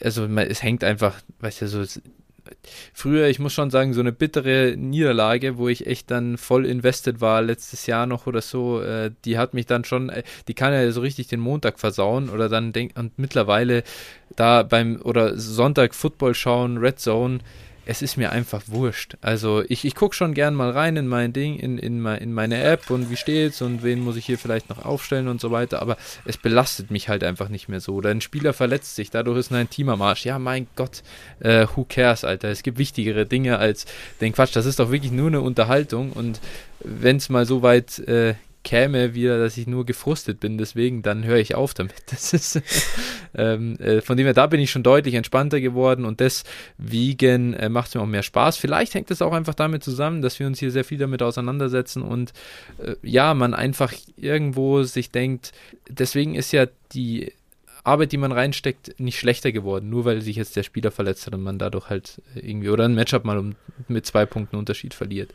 Ähm, und, und Verhandlungen, ich muss sagen, ich habe damit noch nicht die Erfahrung gemacht, dass mir jemand, also einmal, tatsächlich, da hat mir einer das ja auch vorgeworfen, dass ich, dass ich da lowballen würde und äh, versuche hier die Leute abzuziehen und so, weil er hört ja auch meinen Podcast und ähm, im Endeffekt haben wir aber dann einfach, äh, am Ende ging, kam der Trade in gar nicht so sehr abgewandelter Form dann sogar zustande.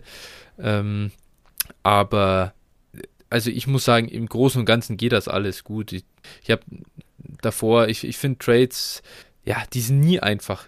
Also okay. meistens ist, hast du das Problem, dass die Leute nicht so aktiv sind wie man selbst und das ist auch witzig. Jetzt für die nächste Frage äh, habe ich das schon mal im Hinterkopf. Ähm, die, die, es ist nicht so, dass meine, dass meine Inbox jetzt äh, vor dem Podcast immer voll war und mir die Leute ihre Spieler verkaufen wollten und jetzt kommt plötzlich nichts mehr. Ich kriege einfach so generell halt keine Trade-Anfragen eigentlich. Ich mache die immer. Ja, gut. Das ist, so. das ist also, genau. Ähm, daher, also, äh, der Podcast macht an und für sich einfach so sehr viel Spaß. Und natürlich, man ist schon besser geworden. Man hat, wir haben halt auch Premium-Content und so und dadurch einfach gut. Und man äh, hat einen richtigen Prozess dahinter, wie man sich auf Folgen vorbereitet, was für, was für Stats man arbeitet und so. Das, hast, das macht man halt in der ähm, ja, Konstanz nicht, wenn ich keinen Podcast mache. Ja, und ich glaube einfach, du genau, du musst einfach auch so ein bisschen, das ist natürlich so, du kannst hier was erzählen und wenn du dann in den Ligen halt was ganz anderes machst, ist es halt auch irgendwie, ne, so, du musst schon da so ein bisschen auch dabei bleiben, was du was du äh, gesagt ja. hast. Natürlich, Fantasy ändert sich täglich ähm, und es können sich halt auch Sachen für gewisse Spieler täglich ändern. Aber nichtsdestotrotz, also ich sag mal so, es ist schon, man, man überlegt schon, okay, ähm, kann man das gegenüber seinem Prozess vertreten, was man jetzt hier gerade mhm. tut, so. Also das ist schon, schon was auch, wo, wodurch man, glaube ich, eine ein bisschen straightere äh, Linie fährt teilweise, ne? Put your money where your mouth is. Richtig. genau. So ist es. Genau. Können wir damit zur nächsten Frage kommen? Ja. Also, bin ich dran? Ja, okay. Ja, glaub, Sorry. Äh, okay, dann, dann mache ich. Ähm, also die Frage kam von oder kommt von Mr. Krabs und die äh, bezieht sich auf Trade-Angebote. Bei welchen Trade oder bei also bei welchen Trade-Angeboten bereut ihr, sie letztendlich abgelehnt zu haben und bei welchen Trade-Angeboten seid ihr im Nachhinein mehr als froh, sie doch angenommen zu haben, obwohl sie zu dem Zeitpunkt nicht so vielversprechend aussahen? Ähm, ich hätte gen generell dazu eine Frage, gibt es irgendwo ein Tool, das einem dabei unterstützen kann? Weil ich, ich habe da auf diese Frage habe ich keine Antwort. Ich weiß mhm. nicht, welchen Trade ich letztendlich abgelehnt habe, äh, der mir, also da gefühlt sind Trade-Angebote, die ich ablehne, äh, sind auch direkt wieder aus meinem Gedächtnis gelöscht, weil sie ja. entweder so fernab von, von, von Gut und Böse sind äh, und ansonsten feilsche ich rum und Ding, also und dann kommt eigentlich auch einer zustande, wenn ich den gut finde. Und ja. äh, wenn ich ihn nicht gut finde, dann. Deswegen, mir fällt tatsächlich keiner ein, den es gibt. Ich habe auch ein bisschen versucht, so äh, nachzuvollziehen, wo ich getradet habe. Und auch das andere, bei welchem Trade bin ich froh, dass ich ihn doch angenommen habe. Ich so ein bisschen, also kann man irgendwo halt wirklich äh, Trades, abgesehen von Sleeper, dann in den Transactions filtern, gesammelt seine Trades irgendwo sehen. Wenn, wenn das ginge, dann ähm, fände ich das deutlich einfacher oder äh, leichter zu beantworten. Also du kannst deine Trades, deine gemachten Trades kannst du äh, in, in den Ligen sehen. Wenn du, ja, genau. also mhm. das, das kann man schon sehen, aber die, bei den Angeboten ging es mir tatsächlich genauso. Also dafür, ähm, muss ich auch sagen, also da, da war, war jetzt auch, oder hatte ich jetzt auch nicht die Zeit für, alle Ligen wirklich durchzugehen, zu gucken, wo sind, äh, also du kannst ja unter Trades, kannst du ja auf dem, zumindest auf dem Handy, kannst du sehen, so gerade die ja. letzten, aber da, da, das konnte ich jetzt auch nicht, oder das habe ich jetzt auch in dem Sinne nicht, nicht äh, geschafft. Dazu ist es halt eben auch einfach so, ähm, äh, die Trade-Angebote, die ich ablehne, sind meistens entweder, wie du schon gesagt hast, Riesenscheiße oder äh, ja, also, äh, und es sind halt einfach auch nicht viele, die man so bekommt. Da hast du auch ja. vollkommen recht. Also, wie gesagt, ich bekomme halt auch nur entweder, entweder Code oder keine. ja. Also, ich sag, ich sag's ja. jetzt mal spitz gesagt, äh, dass, wenn, äh, muss ich sagen, was gut ist, viele schreiben einen an und sprechen dann, ne, ich hätte Interesse an dem, dem Spieler und, äh, ja, ne, also das ist schon, schon okay, aber so, also habe ich auch in dem Sinne nicht. Aber was ich vielleicht einen, einen, ja. einen weiß ich tatsächlich, das fällt mir jetzt gerade ein. Äh, das war jetzt in der JIT-Liga. Da habe ich wirklich aus Geiz nicht für Jimmy Garoppolo getradet. Und der wäre sau billig gewesen. Den hast dir du dann gekauft für irgendwie einen Drittrunden-Pick oder so. Ja. Und äh, da hat er echt scheiße gescored und ich hatte halt schon vier Quarterbacks an sich. Ähm, aber äh, dann hat sich Kyler Murray verletzt und äh, Trey Lance äh, kam nicht aufs Feld und ich hätte den Deal hätte ich definitiv machen müssen im Nachhinein, weil mir das wahrscheinlich ein bis zwei Spiele gewonnen hätte und deswegen verpasse ich halt die Playoffs. Also das war, das ist der Deal, den würde ich, den hätte ich gerne zurück, um, um, um den durchzuziehen. Ja, ja also ich habe ich habe mir noch einen, also ja, den, das war eine Verhandlung, kann man sagen. Und es ging darum, äh, also ich wollte Waller haben, das war auch noch vor der Saison, weil ich äh, Tight End mäßig in der Liga, also ich bin im Win Now gewesen oder nach wie vor im Win Now und es ging um äh, Waller, den ich haben wollte und er wollte Javante Williams haben.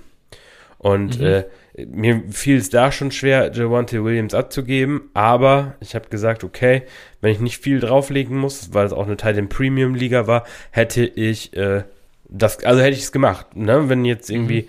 keine Ahnung, ich noch einen, einen Second Round Pick oder so auf Javante drauf hätte legen müssen, hätte ich es gemacht. So, und äh, ja.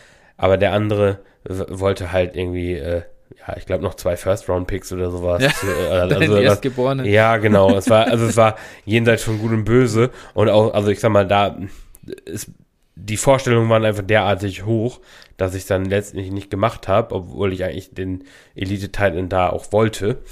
Aber jetzt natürlich, äh, ich glaube, jetzt äh, würde es äh, One-on-One -on -one schwer sein, für ihn mir Waller zu verkaufen für Devonta Williams.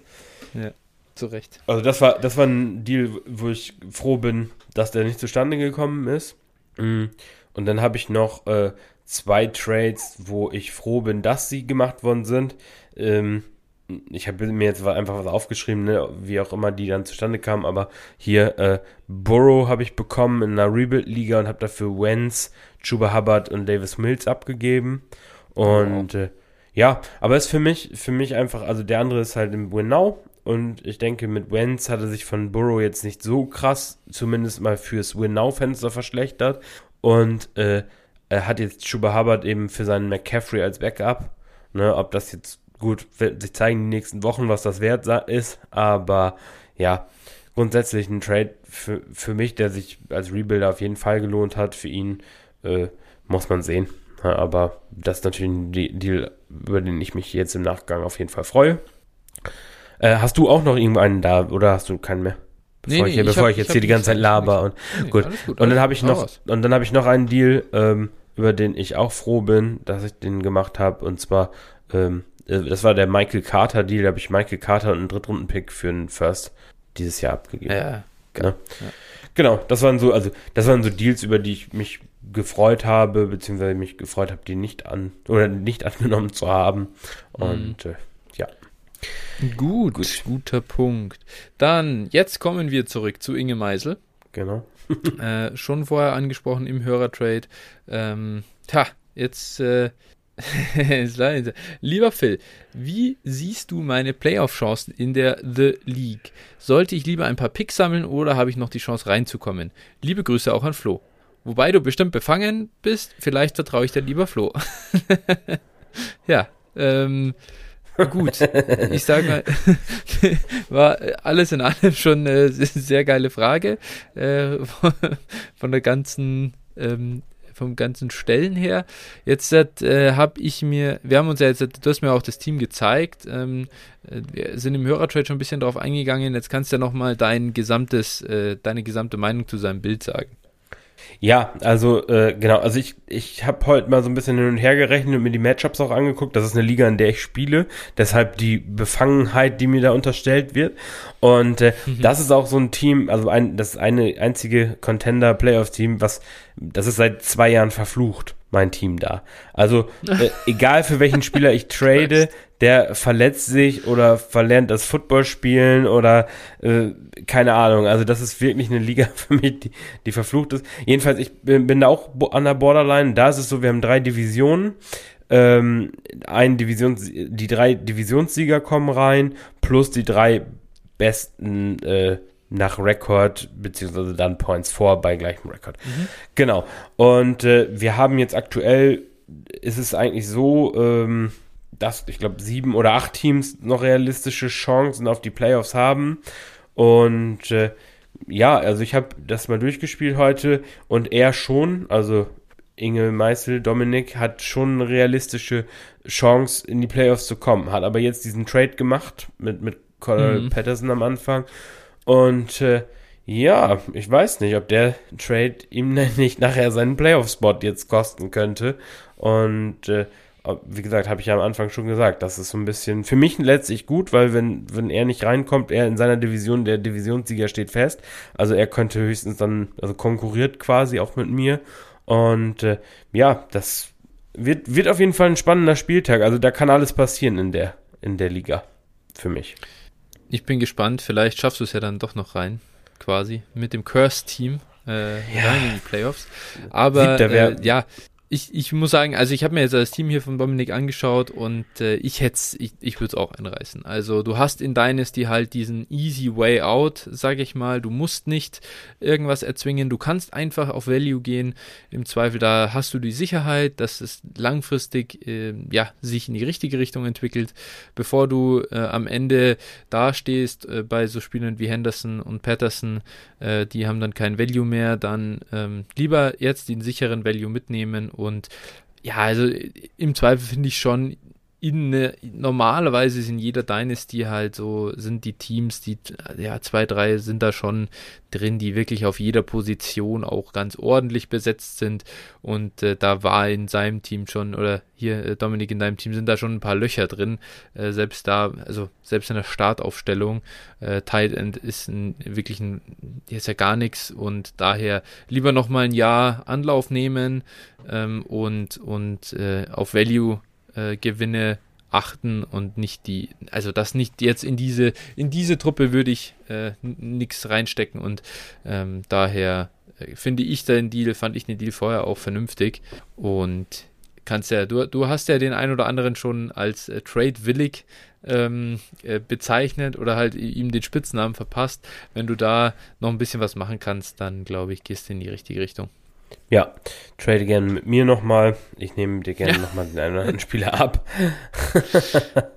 äh, Dominik, du musst unbedingt für 23er First-Round-Picks traden. Die gibt der Phil auch sehr gern ab. Mhm. Wollte er schon von mir haben. Wollte er schon von mir haben. Ja, ja alle, alle wollen sie die 23er Picks haben. In allen Ligen kommen sie, kommen die Leute wie die Scheiß ausfliegen auf die. so ist das. Aber gut. gut. Ähm, genau. Das zur Frage von Inge Meisel. Gut. Dann äh, kommen wir zur nächsten Frage. Die war auf Twitter von Sven. Und da, der fragt einfach, was passiert, wenn man 14 zu 0 durch die Liga marschiert? Flo, was passiert dann? Das ist relativ einfach. Du hast eine, eine Bye-Week und scheidest dann in der ersten Runde der Playoffs aus. Und dann regst du dich auf. Genau das habe ich mir auch notiert. Du fliegst im Halbfinale raus. Also, äh, Vor allem nach solchen Flexes halt. Das ist immer unangenehm dann. Ja, ich, ich spreche da auch aus Erfahrung. Mir ist halt genau das gleiche passiert. Ich habe das in der, das war äh, letzte oder vorletztes Jahr, ich weiß gar nicht genau. Da habe ich das Team umbenannt in, jetzt muss ich lügen, 72er Dolphins, die ungeschlagen waren, waren ah, ja. 42er, äh, waren die 72er ja. Dolphins, glaube ich, ne? Wenn, wenn, mhm. wenn das Jahr jetzt nicht stimmt, dann äh, ja, bitte. Nee, nee, stimmt schon, stimmt schon. Ja, stimmt, okay. Auf jeden Fall äh, habe ich das Team so umbenannt und bin dann äh, schön in, im Halbfinale in eine Wand aus Henry Montgomery und wie sie nicht alle hießen, gelaufen und ja. hab, bin sang- und klanglos untergegangen. also, so, so viel dazu. Ähm, ja. Ich sehe schon wieder, wie, wie Sven im Halbfinale gegen den Hawker verliert. ja, na, dafür müsste Hawker mich ja in der ersten Runde Playoff-Runde erstmal schlagen. Also. Wer spielt ihr denn gegeneinander? Ja, steht ja noch nicht fest. Ist ja jetzt, ist ah, die, die Plätze äh, drei bis sechs in, in der JIT 3 sind noch heiß umkämpft. Mhm. Also wer da gegen wen muss. Und äh, ja, ich freue mich Aber drauf. Hast du, hast du eine realistische Chance auf den, auf den dritten Platz noch? Ich bin aktuell Dritter. Ach, du bist aktuell Dritter. Ja. Ich dachte, der. Ach, Hornsab ist ja Zweiter. Ja, ja. Ich dachte, ach, stimmt ja, stimmt ja. Äh, ja. Genau. Genau. Ja, ja, okay, gut. Ah, da ist es ja ein echtes Fotofinish hier zwischen Michael und dir. Ja. Das wird, äh, den musst du outscoren äh, und, und dein Matchup gewinnen. Ja, Matchup sollte drin mhm. sein gegen den letzten. Ja. Du darfst einfach die Punkte nicht auf äh, Michael verlieren. Ja, Camara okay. kommt zurück. Das sollte mir nochmal einen Boost geben. Ja. Und äh, ja, die Leute aus der Bye Week sind auch zurück. Äh, Adams, Chubb. Also, ich werde da die 200 knacken am Spieltag. Kampfansage hier an der Stelle. Ne? Ja. Gut. So, so, viel dazu, äh, Sven. Also, äh, tut uns leid, aber da. leider Halbfinale aus, auch ja. wenn ich gerne im Finale gegen ja. dich gespielt hätte.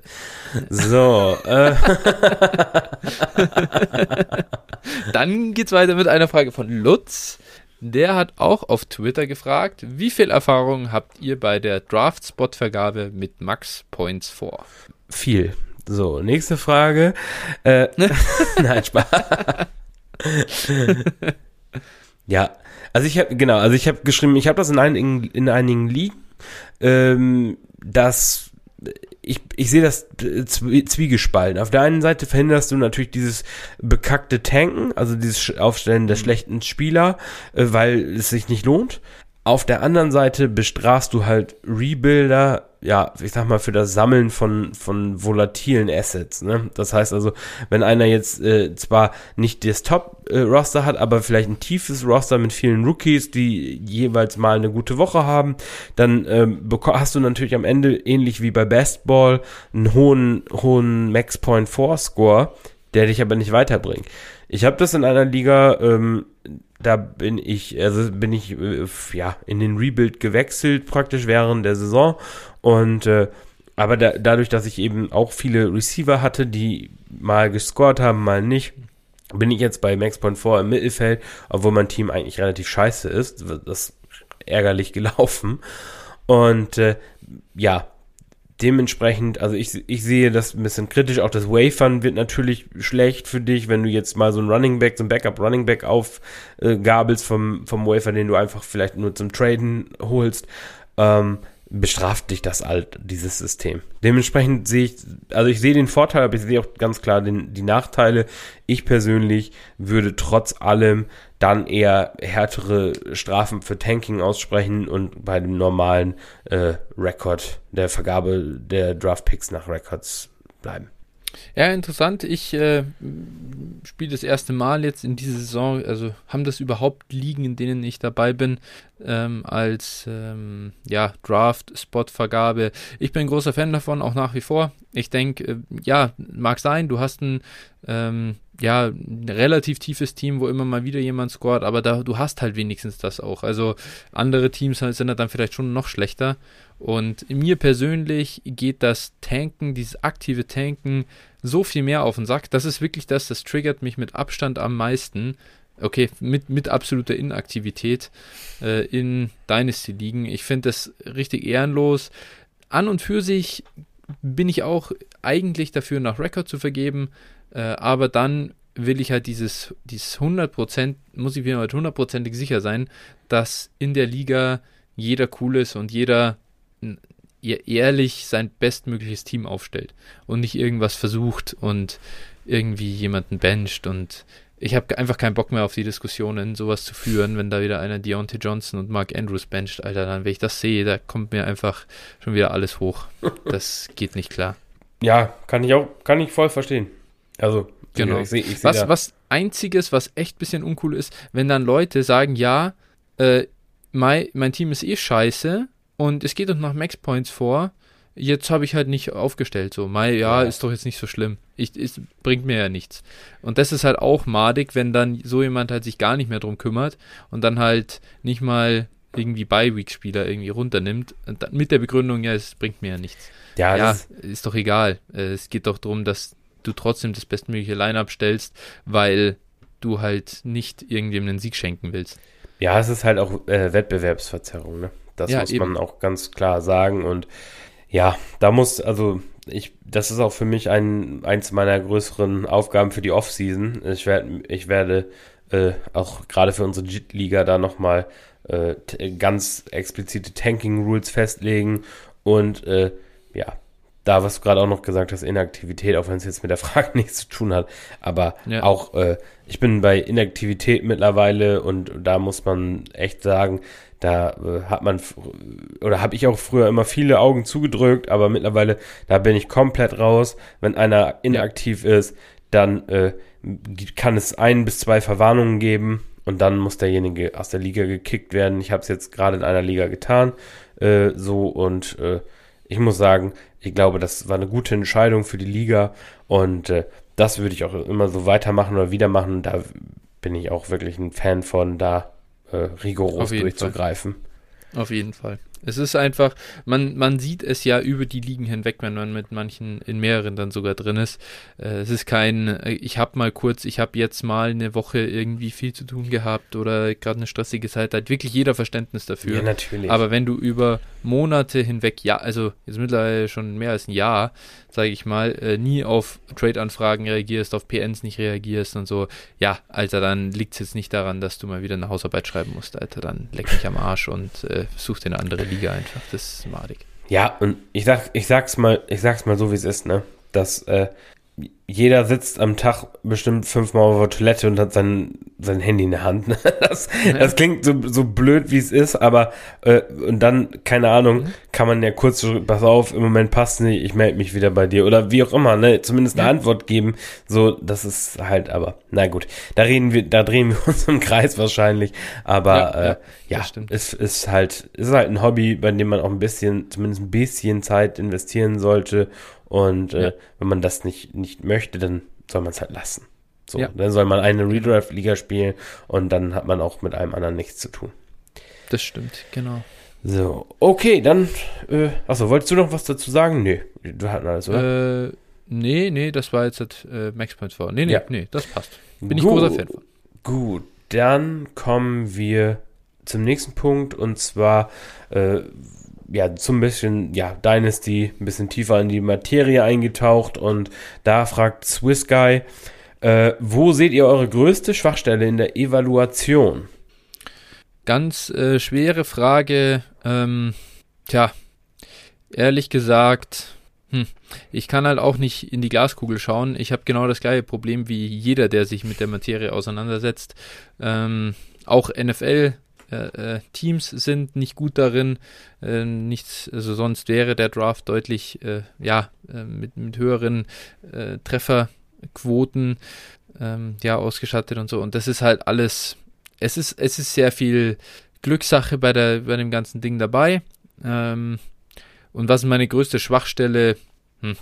Ich, vielleicht muss man dann sagen, dass ich mich zu sehr auf Zahlen verlasse oder dann offensichtliche, den, den, dass, dass ich Spieler vielleicht ähm, ja zu hoch habe, die offensichtlich den Eye-Test nicht bestehen.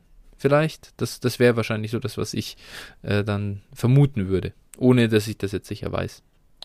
Ja, also ich habe äh, für mich aufgeschrieben, so ein bisschen das, ja, was, wo ich mich ein, zwei Mal geärgert habe diese Saison, wo ich eigentlich der Prozess richtig war, ich dann aber letztlich meine Meinung geändert habe, weil so, ne, ich sag mal, be beste Beispiele waren zum Beispiel Kenny Gainwell oder auch Mike Williams, äh, wo ich am mhm. Anfang wirklich ganz klar meine Meinung vertreten habe und äh, dann aber irgendwann gesagt haben, na okay, jetzt zeigt derjenige aber das, was, ne, und bin dann umgekippt praktisch und äh, dann war es, hatte ich aber im Endeffekt war meine erste Meinung doch richtig. So, und darüber habe ich mich geärgert, bei den beiden, in den beiden Fällen vor allem. Und äh, ja, ähm, da weiß ich aber auch nicht, wie der richtige Weg ist, weil manchmal ist es eben auch gut, seine Meinung dann zu ändern. Und äh, ja, da habe ich für mich jetzt noch nicht den, nicht den äh, richtigen Weg gefunden, aber das ist auf jeden Fall eine Schwachstelle gewesen für mich, die ich jetzt dieses Jahr so gesehen habe. Äh, auch wenn das für mich jetzt als Spieler nicht, äh, nicht entscheidend war, weil ich beide trotzdem nicht gekauft oder nicht bekommen mhm. habe. Äh, ja, wie gesagt, aber das, das habe ich eben so hier gerade auch im Podcast so ähm, gesehen. Gut. Ähm, nächste Frage ist nochmal von Swiss Guy und äh, der hat uns gefragt, gibt es noch Buy Low nach eurer Erfahrung? Oft werden die Werte schon adjusted, ja, an die auf- oder absteigende ähm, äh, Form hin oder nach Verletzungen. Ja, Phil, gibt es denn noch Buy Low-Kandidaten? Ja, gab es das jemals? Ähm, das hat ja meistens schon Grund. Nein, also. Dieses geile Meme mit der Welt, so never was. ja. also grundsätzlich muss man sagen, na klar gibt es Buy Low. Ähm, es gibt Buy Low äh, aber nur, wo du eben ein gewisses Risiko auch eingehen musst. Also wenn ich jetzt zum Beispiel einen Cam Akers oder einen äh, J.K. Dobbins oder einen Travis Etienne kaufe, kaufe ich die natürlich viel, viel günstiger, als sie zum Beispiel in der letzten Offseason noch waren. Aber dafür gehe ich auch das Risiko ein, dass die vielleicht niemals wieder ihre Rolle bekommen, die wir oder die sie eigentlich hätten haben sollen oder hätten gehabt haben. So, und das, das ist halt eben Buy Low, äh, aber es gibt eben nicht, äh, ja, dieses, ein Spieler war ein Jahr scheiße, dann kaufe ich ihn zu einem günstigen Preis und er explodiert dann. Ja, kann passieren, aber äh, ich glaube, da spricht eigentlich die, die Zahl eher, oder da spricht eben die Historie einfach auch eher dagegen, dass man ja. das tut. Genau, also Buy Low ist immer so. Äh, bei Buy Low Kandidaten finde ich, da muss es einem selber auch immer ein bisschen wehtun. Ähm, also wenn es selber schmerzt, dann finde ich, dann merkt man, da ist wirklich die Buy Low Möglichkeit dann da, weil man selber zu viel, also schon auch Angst hat.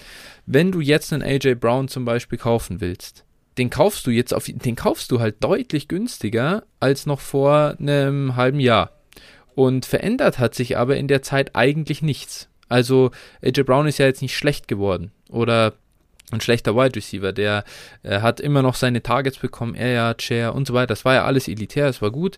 Production war nicht so gut. Er hat sich halt jetzt wieder verletzt und natürlich kommen jetzt, und warum ist sein Preis da unten? Weil jeder ein bisschen die Angst hat, wie fit kann AJ Brown bleiben. Das heißt, ja, gibt's, aber äh, natürlich ist der Markt nie komplett doof und verschenkt ja einfach Spieler, die kein Risiko tragen, sondern das ist schon auch immer irgendwo, ähm, glaube ich, relativ akkurat bewertet. Äh, das ist ja keine Ahnung, wenn du so an der Börse gibt es das ja auch oft, wenn Leute sagen, jetzt, das ist jetzt für mich ein, also weiß ich nicht, dann ist ein irgendein Titel, ist ein Kauftitel, da kann man dann irgendwelche äh, Kurs-Gewinn-Verhältnisse oder so heranziehen. Sowas gibt es natürlich in Dynasty in der Form nicht, sondern wir müssen einfach schauen, wo kommt ein Spieler her, wertmäßig, und dann guckst du dann, warum ist der jetzt gesunken im Wert? Ist das jetzt, weil er alt ist? Ist das, weil seine, die Offense scheiße ist? Ähm, sieht man, dass ein anderer Spieler in der Offense einfach besser ist und ihm die Targets wegnimmt zum Beispiel, oder hat er sich einfach nur verletzt und dann, das, das sind glaube ich schon gerade in Dynasty halt trotzdem die ähm, äh, Buy Low Opportunities, wenn jemand anders jetzt Production braucht und du eigentlich nicht. Und das kann man dann durchaus äh, machen. Und ja, deswegen, ja, also meiner Meinung nach gibt es das schon, aber ähm, natürlich nicht so einfach, wie manche das dann gern ähm, ja, klingen lassen vielleicht. Ja, Gut. Genau. Dann gibt es noch eine weitere äh, Frage, eigentlich zu, ja, nicht nur zum Thema Buy Low, ist ein bisschen ausführlicher die Frage. Hm, die kam äh, mal wieder von Gisgard, die ist auch schon ein paar Tage alt. Und äh, hm. bei ihm ging es darum, ähm, ja, äh, also um einen Trade, den er gemacht hat. Und hat, daraufhin hat er dann ein paar, ja, ich sag mal, Schlussfolgerungen und Fragen dazu. Ich lese das Ganze mal vor. Genau. Er, hat einen Trade gemacht. Äh, das war, er hat Jama Chase weggetradet, hat dafür DK Metcalf bekommen. Und äh, ja, dann jetzt. Hab den, äh, hab den Chase Trade in der 16er äh, Superflex PPA Receiver Flex mit 10 Startern nun doch gemacht. Was mich dabei beschäftigt hat, ist das Thema, wann ist ein Asset so wertvoll, dass es keinen Markt mehr gibt? Ohne Zweifel liegt der Wert des Assets in der Sicherheit von der Höhe sowie Beständigkeit des Fantasy Outputs. Wenn jedoch ein Asset so einen großen Wert besitzt, dass diesen Wert keiner der Marktteilnehmer zu zahlen bereit ist, was ist er dann tatsächlich wert? Uiuiui, philosophisch. Ähm, ist vielleicht eher etwas für eine Mailback-Folge. Haben wir jetzt ja aufgenommen. Heißt es, äh, den oder das Mailback? Oder doch die? was sind für euch Kriterien für Buy Low und woran kann man sich beim Value orientieren? Ja, eine bisschen größere Frage, genau. Äh, was waren deine Gedanken dazu? Also ich denke, ähm, also offensichtlich war ja Chase äh, äh, jetzt noch nicht astronomisch viel wert, denn ähm, ja, du hast ja ein, im Prinzip nur in Anführungsstrichen äh, DK Metcalf dafür verlangt. Du hast ein bisschen das sichere Asset äh, genommen, das einfach schon länger in der Liga ist ähm, und, und dafür halt Jamar Chase äh, so als Ascending äh, Star abgegeben. Ganz generell äh, ja, ich glaube, das Problem kennt vielleicht jeder, der zum Beispiel auch Patrick Mahomes hat. Ähm, sollte irgendwie so und so viel wert sein, aber wann bekommst du mal Offers, die, also wann hast du mal jemanden, der überhaupt die, das Kapital hat, um das zu bezahlen? Der muss ja, einerseits muss er Starter abgeben, andererseits Picks und so weiter und so fort. Das heißt, es ist nicht so einfach. Aber äh, nichtsdestotrotz, äh, wird es immer, also ich meine, du musst ja jeden, jeden Spieler irgendwo, irgend, musst ihm irgendeinen Value zuschreiben und äh, natürlich geht das nie ähm, komplett abgekoppelt von, vom Rest der Liga. Das heißt, du kannst nicht, ein Spieler kann nicht äh, so, doppelt so viel wert sein wie der zweitwertvollste Dynasty-Spieler. Also ähm, das geht, glaube ich, einfach nicht. Äh, aber trotzdem, äh, ja, man darf halt nicht verwechseln, hier, äh, man darf hier zwei äh, Sichten nicht verwechseln. Einmal die äh, globale Sicht sozusagen unter allen Dynasty-Ligen, die es auf der Welt so gibt, hat halt ein Spieler einen vielleicht gesamten Wert oder bei uns hat der jeweils einen Wert, aber das heißt ja nicht, dass der Wert in deiner Liga so zu erzielen ist. Und das ist halt so, wenn, wenn du denkst, hey, Jamar Chase zum Beispiel, der hat, der hat jetzt schon den maximalen Wert erreicht und jetzt kriege ich immer noch nicht mehr als DK Metcalf. Ja, in dem Moment verkaufe ich ihn halt dann in der Liga nicht, sondern da halte ich den dann und sage, okay, ihr merkt schon noch in einem Jahr, dass der Mann wirklich super gut ist und dann kriegst du halt mehr dafür. Ähm, muss halt auch der Richtige in dem Moment liquide sein, sozusagen, um das bezahlen zu können und ein paar Picks haben. Aber daher finde ich einfach nur quasi den dann günstiger zu verkaufen, weil man sich denkt, ja, hm, ich kriege eh nicht mehr für den, würde ich persönlich jetzt nie machen. Nee, genau. Also hast du schon ganz gut beschrieben und äh, ja, es ist, es ist einfach, ähm, ich glaube, über den Trade haben wir damals auch mal hier geredet. Also es ist einfach äh, der Punkt, was du sagst. Du hast ja keinen, keinen Druck, äh, Jammer Chase loszuwerden. Weder wenn du Rebuilder mhm. bist, noch wenn du äh, Contender bist. Ähm, besonders der, der ja, Switch hin zu DK Metcalf, ja, ergibt ja eigentlich in dem Sinne kein, also äh, ergibt ja keinen Sinn. Und äh, Dementsprechend, genau, halt ihn einfach, wenn sowas der Fall ist, wenn man einen Spieler nicht traden kann. Beziehungsweise, und das ist auch ein Punkt, äh, nicht einfach stumpf. Wenn wir jetzt hier beispielsweise sagen, Jammer Chase ist, was weiß ich, drei First-Round-Picks wert dann geh nicht einfach mhm. raus und lange drei First-Round-Picks von jemandem, weil ich sag mal, drei First-Round-Picks, wenn die in einem Trade-Angebot stehen, dann, dann gehen bei dem anderen schon die Alarmglocken in der Regel an. Uh, das ist jetzt natürlich, ein, den kaufe ich jetzt zu dem teuersten Wert überhaupt. Ne? Das ist so ein bisschen immer dieses, dieses Uiuiuiui, ne? Sondern dann, ähm, und, und die Ta Taktik hast du ja auch schon oft angewandt, einfach zum Beispiel pack einen äh, Receiver aus einem unteren Tier mit rein, ne, der vielleicht ein First-Round-Pick wert ist. Äh, was ich, bei, bei Chase äh, wäre zum Beispiel T. Higgins wäre ein ganz, ganz interessanter Fall auch, wenn man jetzt sagt, Chase gegen T. Higgins und was weiß ich, vielleicht zwei First oder sowas probieren oder einen First und ein Second oder sowas. Äh, das wären so, vor allen Dingen, du hast dann eben auch, der Punkt ist es dann ja eben aus, weil du sagst, Chase hat dir seinen Max-Wert erreicht, hm, ich will den loswerden und will aber irgendwo Value probieren zu gewinnen. Und das kannst du eben mit dem, was du da für ihn bekommst. Aber natürlich immer liegen, liegen abhängig, liegen spezifisch, genau. Genau, ja. also generell glaube ich, bei so jemand, bei so einem Spieler äh, DK einfach zu traden, dann machst du das One-on-One, -on -One, da ist da kein Value gewonnen, ähm, sondern da switchst du dann nur in den, in den anderen Spieler rein. Äh, stattdessen lieber zwei Tiers runtergehen bei Receiver und noch einen First oben drauf verlangen, Richtung halt AJ Brown wäre es jetzt, äh, vielleicht ein DJ Moore, also auch ein guter junger Spieler, äh, der halt einfach nicht produziert im Moment, aber äh, wo du weißt, da, wenn ich noch einen First dazu habe, der ist halt safe. Und, und dann, wenn der Spieler, den du dann dabei hast, nochmal einen Wert gewinnt, dann nimmst du das alles oben drauf. Und das ist dann das, was an Wert gewinnen kann. DK wird jetzt Chase nicht komplett absurd überflügeln, wenn nicht, also jetzt irgendwas Dummes passiert, wie dass Chase halt äh, sich, keine Ahnung, das Kreuzband reißt und dann halt im Value verliert. Ja, genau. Da ist halt kein Wertgewinn möglich. Nee, da ist kein Hebel drin genau. in der ganzen Nummer. Und wenn, genau. Wenn wir dann noch vielleicht auf Kriterien für Buy Low eingehen, woran kann man sich beim Value orientieren? Und ähm, ja, im Prinzip kann man es ganz einfach mal so sagen. Ähm, ich hab, oder ich habe es mir mal so notiert, einfach weil ich mir dann auch darüber Gedanken gemacht habe. Ähm, ich würde mich immer fragen, was kann der maximale Value von einem Spieler sein? Oder welchen Value kann der Spieler noch erreichen? Äh, und was ist der aktuelle Value? So. Und äh, jetzt können wir zum Beispiel mal den Fall Allen Robinson als, als Beispiel mhm. nehmen. Mhm. Allen Robinson ist ein guter Wide Receiver, ein Top 20 Dynasty Wide Receiver, wenn er produziert. Das war er vor, vor der Saison, so kann man sagen.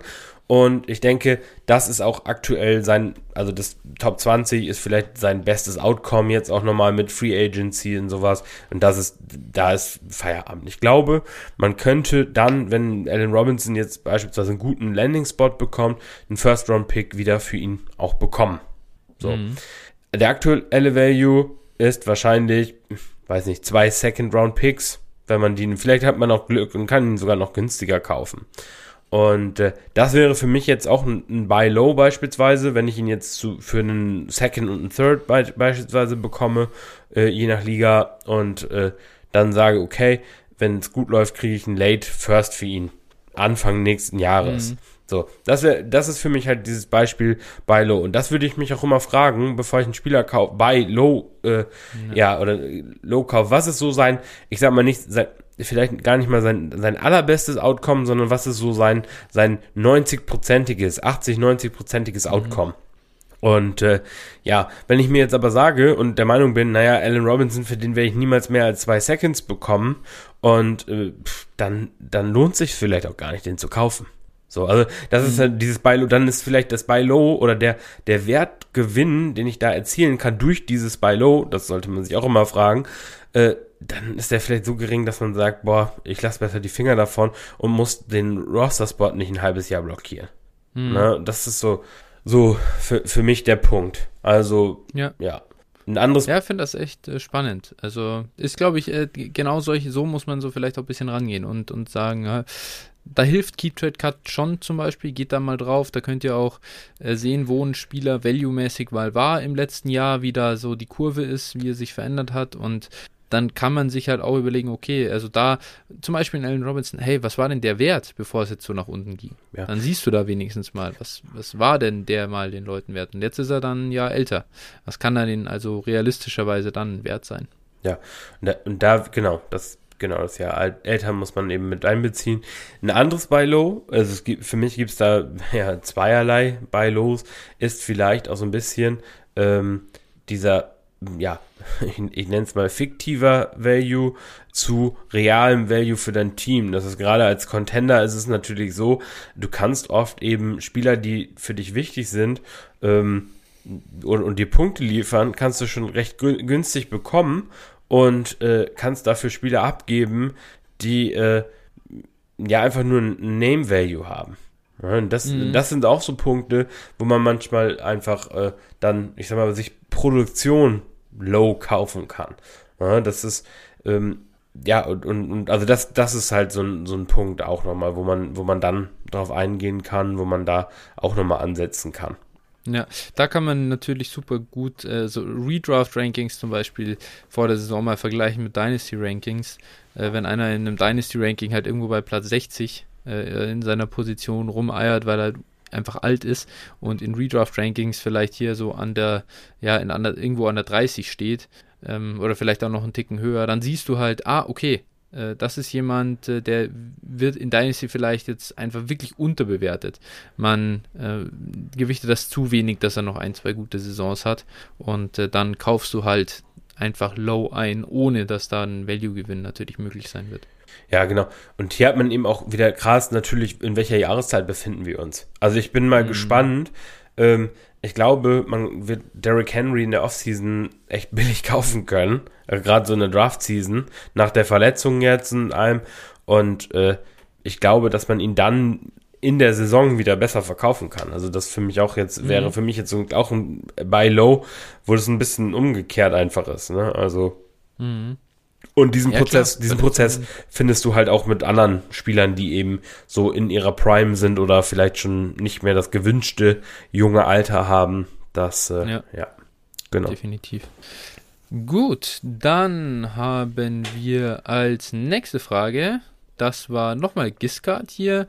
Wenn ihr als Rebuilder im kommenden Draft 5 First habt, mit welcher Intention geht ihr dann in den Draft? Es kommen noch mehr, aber vielleicht lass uns erstmal die machen ja, die Intention sollte sein, das Team zu verbessern. also, um es ganz vereinfacht zu sagen, nein, es ist natürlich immer abhängig vom Team.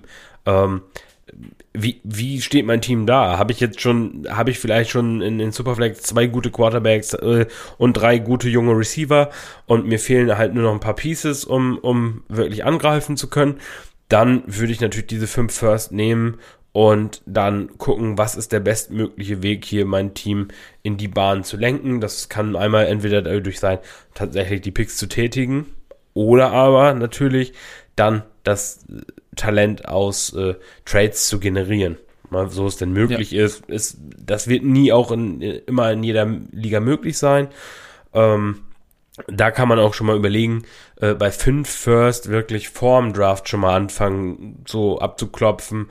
Ähm, genau, ich habe auch in einer Liga fünf First gehabt jetzt und habe davon äh, einen First und einen Second äh, zu dem eigentlichen Owner zurückgetradet für Saquon Barclay.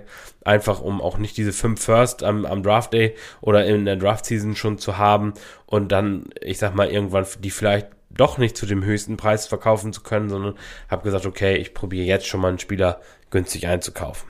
Mhm. Genau, da muss man einfach, finde ich, flexibel sein. Das genau. ist so das Flexibilität und nicht zu sehr versteift darauf, äh, ja, dass man sich das jetzt halt so zu sehr als da dahin skizziert, den ganzen Plan, weil du einfach nicht weißt, wer pickt wen und was liegt dann da und ja, es bringt einfach nichts da dann zu sehr ähm, ja, bring dich davor auf jeden Fall in Stellung. Also vor, vorher bei den Leuten umhören, wer hat Interesse an Picks, viele Nachrichten schreiben, äh, um, um auch ein bisschen die Stimmung so abzuchecken. Und äh, ja, das, das hilft dann einfach, dass wenn du dann on the clock bist, dass du auch wirklich Interessenten in der Pipeline hast. Aber natürlich, also ich glaube, jeder, da erzählt mir jetzt äh, nichts Neues. Wir erzählen das immer, wir sagen das immer wieder, äh, während der Draft-Season, die Pick-Value ist einfach insane zum Teil. Natürlich will man mal einen äh, Pick sehr teuer verkaufen. Äh, wenn ich fünf First in einem, in einem Draft habe, dann will ich eigentlich nicht fünf Spieler picken. Ähm, Mache ich natürlich, wenn es halt nicht anders geht. Klar, wenn mir jetzt jemand Lowball-Offers schickt, äh, für den 104 irgendwie nächstjährigen First, dann sage ich ja gut, dann halt nicht. Aber ansonsten, ja, äh, wirklich immer gucken, ja, geht normal eigentlich schon was. Genau, und die Anschlussfrage war dann, wenn ihr als Rebuilder 2 bis 3 First habt, äh, also in 22 und dann in 23 nochmal 2 bis 3 First, ändert sich dadurch eure Herangehensweise an den 22er Draft? Also versucht ihr eventuell im Draft gezielt 22er First nochmal gegen 23er First äh, zu traden. Wenn es möglich ist. Klar, ne, kommt immer drauf an, mhm. auch wie du gerade gesagt hast. Wenn ich den 104 habe oder hier in diesem Draft vielleicht so die Top 6 Picks oder so, dann äh, muss ich eigentlich schon was dazu haben zu dem ja. 23er First. Ähm, genau, aber wenn es dann in die spätere erste Runde geht, genau wie im letzten Jahr auch, wo ich dann vielleicht einen Devonta Smith picken muss, dann nehme ich lieber den, den Pick aus dem nächsten Jahr, wo ich die Chance habe, dass der Pick vielleicht höher ist. Ja, also, genau. ja, das, also dementsprechend, ja, kann man dann eben natürlich schon probieren man darf halt einfach nicht vergessen, eben, dass das genau wie du sagst, in jedem Draft ist ein bisschen unterschiedlich und jetzt im letzten war es halt so, zu dem Zeitpunkt, als gedraftet wurde, war der 1.10 halt so in etwa, dass so 1.11 und 1.12 kombiniert wird. Da hast du halt noch Mac Jones oder Javante Williams gepickt, also so richtige Top- ähm, Prospects und danach musstest du halt dann Smitty, Waddle, Terrace, Elijah Moore und so weiter, ähm, ja, dann dir äh, aussuchen. Auch wenn jetzt Waddle unabhängig davon echt ein, ein Top äh, Top-Saison jetzt auch spielt.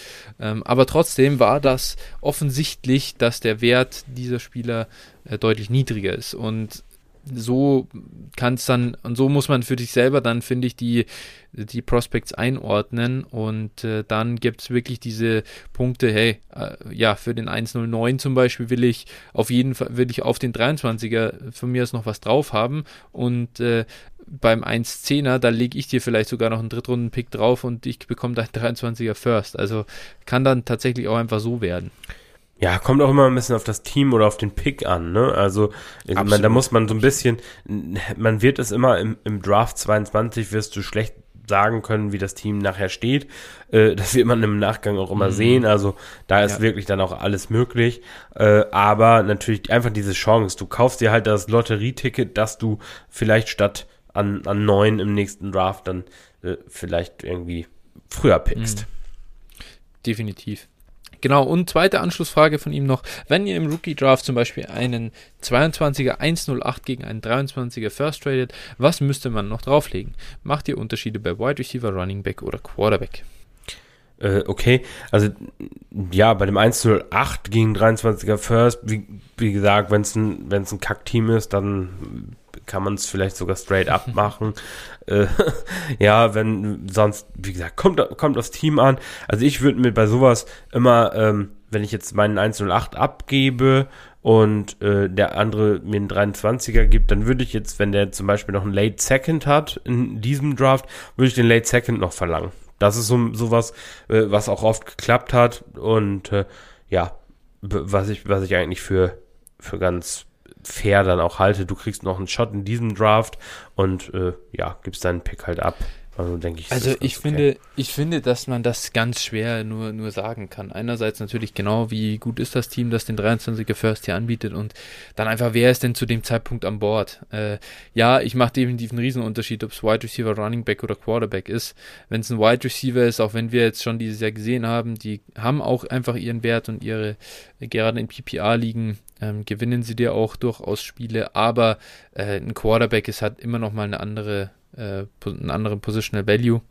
Running Backs genauso. Ähm, ja, im Zweifel, im Zweifel verlange ich aber schon noch was drauf, weil wir jetzt auch sehen, zum Beispiel, du hast einen Jalen Waddle äh, gedraftet, der nimmt natürlich an Wert auch einfach zu, während der 23er First halt nicht so richtig krass zulegen kann. Der legt halt auf natürlichem Wege zu, aber da weißt du jetzt genau, was der in einem Jahr wert sein wird. Bei einem Prospect, den du pickst, ist das anders und der kann richtig Hype ent entfachen und ich finde schon, dass diese Volatilität auch ihren Wert hat. Das heißt, du hast wirklich die Upside auf, das könnten zwei Firsts werden. Ja. Und deswegen ein bisschen, im Zweifel schon ein bisschen was drauf verlangen. Also würde ich schon eher machen. Ja, ich glaube, Waddle wird auch ein gutes Argument sein dafür, späte First loszuwerden im nächsten ja, Draft. Sehr, natürlich. Also, ja, gerade weil da auch wieder viele Receiver sich tummeln werden und so. Ja. ja. Genau. Hm. Gut, das war es dann jetzt damit. Ah ja, du bist wieder dran. Ja. Äh, Barista Renault äh, fragt, wie kann man seinen Kader, insbesondere die Running Back Position, möglichst resistent gegen Injuries machen? Qualität gegen Tiefe tauschen? Oder konsequent auf Backup setzen? Ja, ganz einfach. Einfach nicht die verletzten Running Backs draften. Das ist, das ist die leichteste Lösung dazu. Aber ja, einfach mit dem Frust leben können, ganz ehrlich. Es ist halt so, man, du kannst einen Derrick Henry nicht ersetzen. Da kannst du jetzt halt, äh, dir Jeremy McNichols und äh, Hilliard und äh, Adrian Peterson, du kannst sie alle auf der Bank gehabt haben. Es ändert nichts daran, dass dein Team einfach hart sackt. Du kannst generell natürlich auf sowas gehen wie Delvin Cook, wo du weißt, ich investiere erst schon mal in Delvin Cook, weil ich dann Alexander Madison reinstellen kann und da habe ich quasi keinen keinen Production-Verlust, wenn was mit äh, Adrian Pete, äh, mit Delvin Cook passiert. Aber im Großen und Ganzen geht es einfach nicht. Das ist, es ist immer Injury Luck dabei äh, und ich würde sagen, also definitiv nicht Qualität gegen Tiefe tauschen. Das ist das, wovon ich eigentlich nur abraten würde. Alles andere, es gibt die Lösung einfach nicht. Nee, im, im Prinzip, was, was kann man machen? Ähm, ich sag mal, du brauchst Running Backs einfach, weil sie den Unterschied machen. Also gerade auch die Top-Spieler, mhm. deswegen eben nicht Qualität gegen Tiefe tauschen, genau richtig. Äh, man kann natürlich ein bisschen Einfluss drauf haben, wie man sein Team konstruiert. Man könnte mhm. zum Beispiel sagen, ich baue mir mein, mein Dynasty Superflex Team so auf, ich baue mir einen jungen Wide Receiver und Quarterback Core auf und äh, fülle dann später mit guten Running Backs auf und setze vielleicht, stelle vielleicht nur zwei auf. So, je nach Kadergröße. Ne? Wenn ich jetzt zwei Running Back Starter habe, baue, baue das mit zwei Running Back Startern dann auf und äh, ja, äh, vielleicht noch einen auf der Bank, irgendwie einen soliden, soliden, den ich mal für die Bye-Weeks reinschmeißen kann und trade dann eben nur, wenn jetzt sich einer von den ersten beiden verletzt, dann trade ich mir, mhm. äh, trade ich mir einen neuen ähm, ich sag mal, man sieht immer wieder Spieler wie jetzt James Conner oder sowas, äh, die dann über mehrere Wochen auch dir liefern, die kriegst du dann auch zu einem humanen Preis, teilweise jedenfalls. Mhm. Und äh, so, so kann man es vielleicht aufbauen, dass man das Team, ich sag mal, vor Injuries schützt natürlich ist, können sich auch diese Receiver und diese Quarterbacks verletzen und dann bist du halt auf die andere Art und Weise gefickt halt, ne? Das ist, das ist halt, äh, ja, also das wäre jetzt der Weg, der mir so einfiele, aber eigentlich kannst du dich nicht wirklich schützen.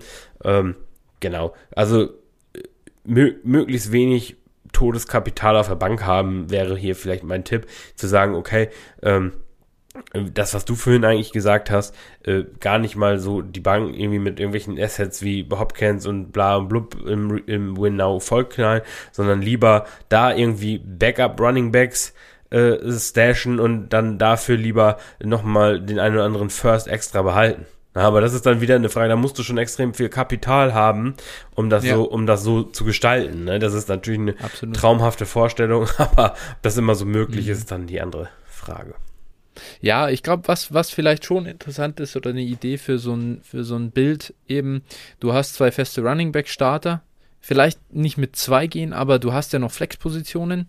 Das heißt, man holt sich ja vielleicht drei gute Running Backs. Wenn du drei gute Running Backs hast, kann zumindest ein, einer verletzt sich, dann hast du die fixe Running Back Position trotzdem noch besetzt.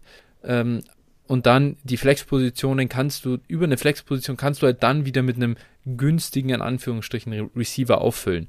Dein Team wird aber immer diesen Qualitätsverlust, wirst du einfach haben. Und dann kannst du versuchen, dir wieder jemand zu ertraden. Aber ja, im Großen und Ganzen gibt es für dieses Problem, soweit ich weiß, noch keine Lösung. Und äh, es ist, also was es eher gibt, ist halt noch zu sagen, nicht nur die eigenen, also Running Back Handcuffs irgendwie äh, zu holen, sondern generell halt viele Handcuffs im Team zu haben, weil du nicht Cook ähm, Manager sein musst, um von Alexander Madison zu profitieren, wenn Cook äh, down geht. Ja, sowieso, ne? Also wenn sich das so ein bisschen herauskristallisiert. Ich meine, zum Beispiel äh, Daryl Williams und auch Cordell Patterson hätte man eben vor der mhm. Saison vom den allermeisten Dynasty Wafers äh, aufpicken können. Ja. Bei Daryl Williams habe ich es sehr oft gemacht. Das hat mir echt auch mhm. in einigen Ligen den Arsch gerettet. Aber mit Patterson, also der lag wirklich sehr lange auf sehr vielen ja, Wafers ja. rum. Ja. ja. Definitiv. Gut, genau das zu diesem sehr traurigen Injuries-Teil. Ähm, und dann können wir rübergehen zum vorletzten Teil. Spieler allgemein. Go Devil hat gefragt, wie geht ihr mit Spielern wie Kenyon Drake um? Ist mit 27 für einen Running Back relativ alt und nun Season-Ending verletzt. Droppen oder noch im Kader halten? Ja, je nach Roster und Ligatiefe natürlich. Ne? Also äh, ist jetzt kein Spieler, wo ich sage, der wird jetzt nochmal die große Renaissance erleben, aber äh, durchaus ein Spieler, der einen Wert haben kann, wie man diese Saison gesehen hat. Und dementsprechend äh, ist da immer die Frage, was bekommst du für ihn vom Wafer? Ne, wenn du da einen besseren ja. Spieler bekommen kannst, dann, dann drop ihn halt. Aber in der Regel fällt mir das schwer, mir das vorzustellen. Ja, wir haben gerade darüber geredet, dass du so Backup-Running-Backs halt wollen. Was ist, wenn Josh Jacobs äh, down geht? Dann hat Kenyon Drake eine schöne Rolle da in Las Vegas an sich, wenn ich da jetzt nicht ganz falsch unterwegs bin. Und dann, ja, ähm, das kann jemand sein, der dann durchaus Wert hat. Also deswegen kriegst du jetzt da keinen First-Rounder dann für den, aber ja, kann halt trotzdem ein bisschen äh, paar Spiele Production liefern. Ganz ehrlich, wenn du wenn man nächst, wenn man aber nicht angreift, ich finde im Rebuild sind diese diese Spieler eigentlich useless. Also da machst ja. du mal einen Third Rounder draus und das war's halt. Also da bin ich echt fast davon weg, das zu machen, weil im Endeffekt alle so. Ich habe mal, ich habe versucht, Devonte Booker zu verkaufen, als Barkley weg war. Ne? Ja. Der war drei, vier Wochen raus und es war offensichtlich. Alter, da, niemand hat so einen scheiß Drittrunden-Pick ja. für, für Booker gezahlt. Und das ist so frustrierend, weil du denkst, Alter, wenn ich im Now bin, dann bezahle ich sowas ja easy, aber die anderen machen es halt nicht. Und dann hast du halt nichts gewonnen dadurch, außer dass du dann als Rebuilder den Idioten auch noch aufstellen musst und der dir dann noch ein Matchup gewinnt. Deswegen bin ich davon als Rebuilder tatsächlich weg jetzt. Und also wenn ich halt absehen kann, dass ich wirklich, wirklich nicht um die Playoffs spiele, auch nicht im nächsten Jahr. Ja, fair. Gut, dann genau. die nächste Frage von Isa Cowboy. Wieder mal eine CEH-Frage. Ist er wirklich schlecht, nachdem Casey, Casey Daryl Williams so eingesetzt hat, wie man es sich von CEH erwarten würde, und äh, dieser es aber nicht schafft, Williams aber in der Rolle überzeugt? Warum setzt man, in Klammern Casey, dennoch weiter auf CEH? Sie haben einen First Rounder investiert, deswegen tun sie das natürlich. ähm, ist er wirklich schlecht? Keine Ahnung, ganz ehrlich, kann ich nicht richtig sagen. Besonders gut ist er aber nicht. Denke da. Ja. Ähm, er ist mittelmäßig und anders heißt, würde ich sagen. Und ja. Äh, ja, ich sag mal, dazu läuft die Offense auch dieses Jahr einfach nicht so übermäßig gut. Das kommt auch noch hinzu. Ja. Und äh, ja, wie du schon sagst, Draftkapital und der daraus resultierende Vertrag äh, garantieren ihm aber dennoch die Einsatzzeiten. Ja, ja, es ist wie es ist. Also mittlerweile, ich denke, äh, einfach, das ist ein, ja, irgendwie Low-End Running Back 2, wenn er denn spielt. Und damit müssen wir uns ja. abfinden. Das ist, das ist es halt. So ist es halt jetzt, ja. Solange genau. bis sie ihn ersetzen. ja. Das stimmt. Dann nächste Frage. Mr. Chancentod. Vorhersage für 2022. Mahomes, Kelsey Hill, wieder in der Nummer 1 Diskussion für die Positionsgruppe oder dauerhafte Regression? Ja, wir, die haben uns jetzt eindrucksvoll gezeigt, äh, was ihr Floor ist. und ich sag mal, ich habe heute nochmal extra nachgeguckt. Also Mahomes ist aktuell der Nummer 8 Scoring Quarterback nach JIT Scoring. Also das heißt äh, 6 Points per Passing Touchdown. Ähm, genau, es ist Mahomes aktuell die 8, Tyreek Hill die 5, also PPR und Kelsey die 1 äh, Thailand Premium mit 0,5. Also die ja. Sind, sind ja nicht schlecht, ne? Das darf man nicht sagen. Ja. Natürlich spielen sie nicht so, wie man es von ihnen erwartet, aber ich glaube schon, dass äh, Andy Reid da auch Antworten findet äh, und äh, die sie auch wieder besser spielen werden. Genau, daher, äh, ja, das Einzige, ich meine, wir sind ein Dynasty-Podcast, Kelsey ist für mich äh, nicht mehr in der Diskussion als Nummer 1 Titan. Das, äh, aus reinem Dynasty äh, Gesichtspunkt her ist er das nicht mehr, aber äh, für Redraft sehe ich da überhaupt kein, keine Frage. Natürlich wird er auf jeden Fall in der Diskussion sein und äh, wenn ich jetzt, weißt du, wenn du mir jetzt hier die Pistole auf die Brust setzt und ich muss äh, sagen, welcher Titan in 22 die meisten Punkte macht, dann werde ich wahrscheinlich auch Travis Kelsey sagen. Ja. Gut. Dann, äh, also, oder warst du fertig? Genau. Ja, bin, okay. Dann, ja, genau, genau. Dann kam noch die Frage von Matze Mu. Was ist eure Meinung zur zweiten bzw. dritten Garde der Wide Receiver der 2020er? Zum Beispiel Rager, Hamler, Van Jefferson, Cephas, Osborne, ähm, Quest Watkins. Quest Watkins ja. Und 21er Draft Class, zum Beispiel Diami Brown, Terrace Marshall, Nico Collins, Amari Rogers, Josh Palmer. Die Wide Receiver, Wide Receiver bekommen keine Liebe ab und sind aktuell recht günstig zu haben. Lieber späte Picks für solche Shots investieren oder doch eher Rookie Wide Receiver in Runde 3 und 4 picken? Ja, ähm, ist hier ein bisschen unterschiedlich. Vielleicht, ich weiß nicht, kann man hier wirklich jemanden rausnehmen aus der ganzen Nummer. Ich würde fast Quest Watkins da ein bisschen ausnehmen. Den finde ich gar nicht schlecht. Oder gefällt mir irgendwie so halbwegs da bei den Eagles an sich. Aber äh, das wäre auch der einzige, glaube ich, in, den, in der ganzen Auflistung der 20er, für den ich irgendwie, wenn du ihn mir halt für einen Viertrunden-Pick gibst, den ich, den ich da investieren würde. Den ganzen Rest, den habe ich ehrlicherweise ja, ein bisschen abgeschrieben. Van Jefferson vielleicht noch so ein bisschen, äh, kam so ein bisschen aufflackern, aber so richtig glauben tue ich nicht dran, dass er für Fantasy relevant wird. Ähm, und die 21er Klasse hier, ja, hm, das ist natürlich schwierig. Ähm, gut schaut's nicht aus bei den Jungs, das ist klar.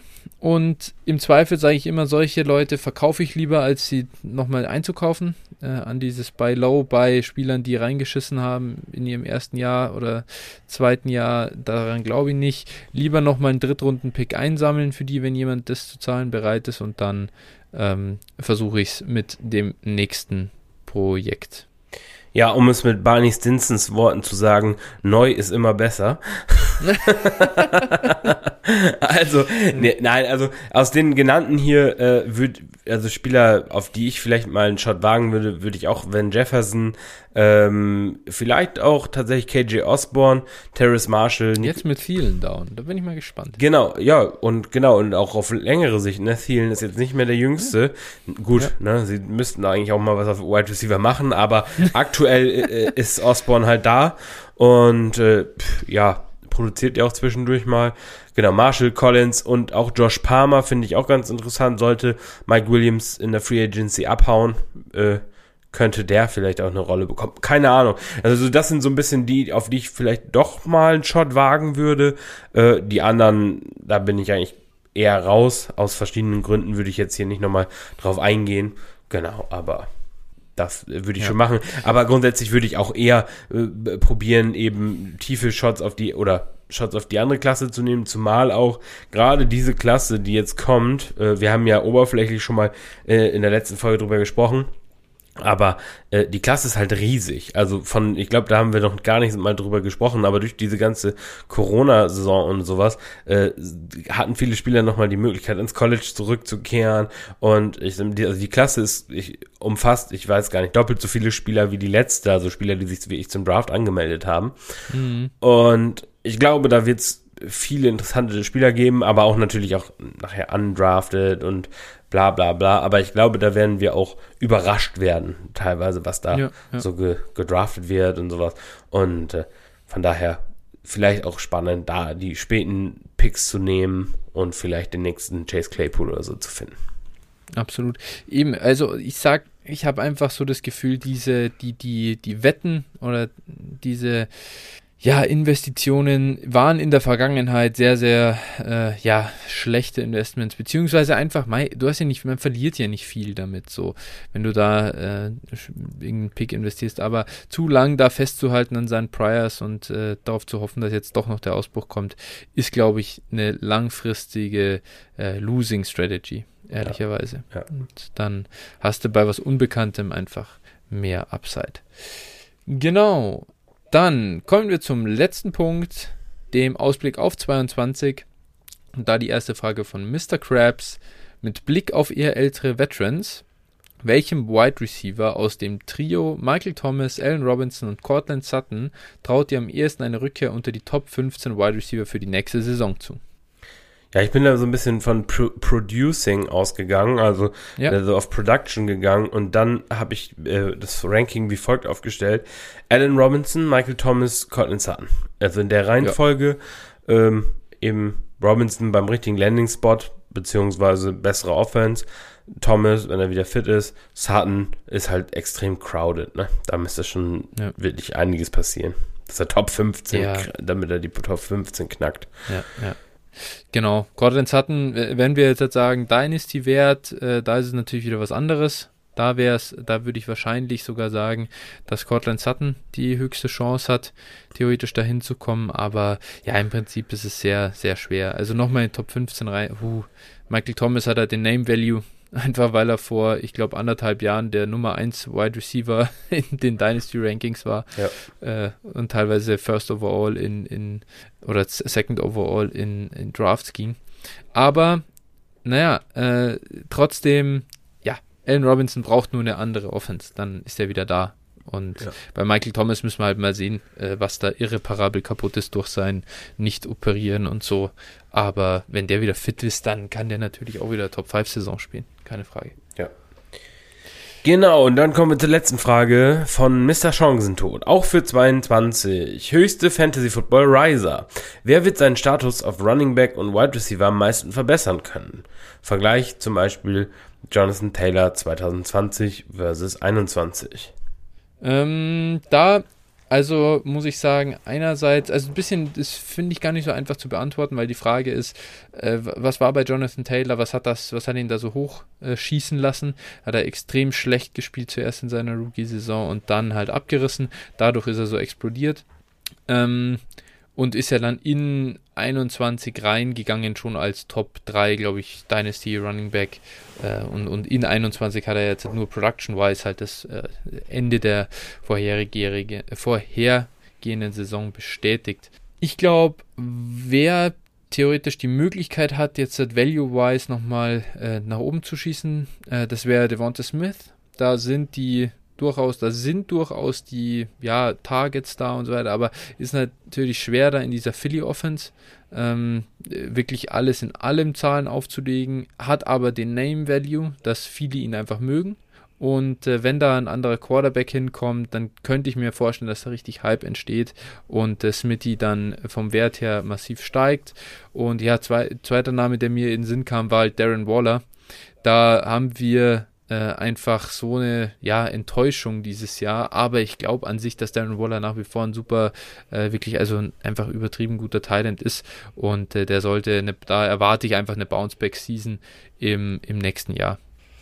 Ja, ich habe mir auch ein paar Namen aufgeschrieben. Ähm, ich habe einmal Justin Fields ich glaube, also das ist mhm. jetzt Quarterback. Ich habe jetzt, also ich habe alle Positionen auch bearbeitet hier. Mhm. Äh, also ja. Fields einfach aus aus Gründen. Ähm, Javante Williams halt ist obvious, ne? Ist jetzt halt schon.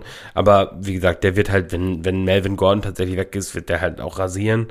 Äh, dann habe ich Josh Jacobs wahrscheinlich neuer Trainer, wenn der neue Trainer auf einmal einen Workhorse haben will und äh, Jacobs dann auch die Targets gibt und allem drum und mhm. dran, dann sehe ich das durchaus bei ihm auch, zumal er auch erst noch 23 ist. Ne? Das vergisst man bei ihm schnell, also der ist auch noch jung genug. Ähm, dann habe ich AJ Dillon, Mm, ja, aktuell wahrscheinlich der 1A-Back in, in Green Bay, weiß ich nicht. Also, mhm. äh, aber es geht auf jeden Fall drum und da sehe ich auch durchaus nochmal irgendwie eine Verletzung von Jones. Dann könnte da auch echt, also eine komplette Wachablösung stattfinden. Dann äh, Ramondre Stevenson, äh, ja, vielleicht spielt er sich auch noch weiter in den Vordergrund. Äh, ja. Als Rookie bei Belichick so eine Rolle zu haben, schon, ist schon eindrucksvoll. Und äh, wer weiß, ne? Da kann auch einiges passieren. Mhm. Ja. T. Higgins, äh, die Bengals haben, ich sag mal, die Möglichkeit, aus Tyler Boyds Vertrag rauszukommen. Also denke ich mal nicht, dass sie es wollen, aber wer weiß. Und äh, sollten da wirklich dann Chase und, und Higgins die, die beiden Stars sein und dann auch ja. sie vielleicht ein bisschen mehr passen, dann äh, glaube ich, ist da auch für beide genug. Mhm. Dann Chase Claypool mit neuem Quarterback mhm. und Michael Gallup, neu, neues Team. Ja, ja. Und äh, Kyle Pitts, Touchdown Regression. ja. ja, also das wären das wär meine Kandidaten hier ja. insgesamt. Ja, ja. Ja, es sind auf jeden Fall einige gute dabei, keine Frage. Ich würde auch, äh, in so, in so einer Aufzählung gehört immer AJ Brown, weil er im Moment so äh, niedrig ist wegen äh, der, der Verletzungsgeschichte. Das kann schnell sich äh, auf einmal wieder in Wohlgefallen auflösen und dann äh, sind wir wieder da, äh, wo wir vor der Saison waren. Wide Receiver 1 overall, ähm, ja, Diskussionen. da sind wir im Moment weit weg davon, aber ich habe es noch nicht aufgegeben. Gut, dann haben wir es. Super. Ja, nicht schlecht. Das war wieder einiges. Aber ihr habt halt auch äh, Top-Fragen gestellt und viele. Und äh, da freuen wir uns. Und da nehmen wir natürlich alles mit, was geht. Und ja, immer geil. Mailbags machen mir auf jeden Fall mal eine Menge Spaß. Ja, mir auch auf jeden Fall auch. Und äh, Respekt, echt gute Fragen wieder dabei. Spannend. Ja. Hat uns auch Spaß gemacht. Cool. Ja. Nice. Gut, Phil. Dann wünsche ich dir jetzt was. Schönen Abend noch. Und ja, wir erholen uns und äh, hören uns dann nächste Woche wieder. Alles klar. Der ersten Urlaubsepisode. Jawohl. nice. Gut, ciao. Passt. Hau rein. Ciao, ciao.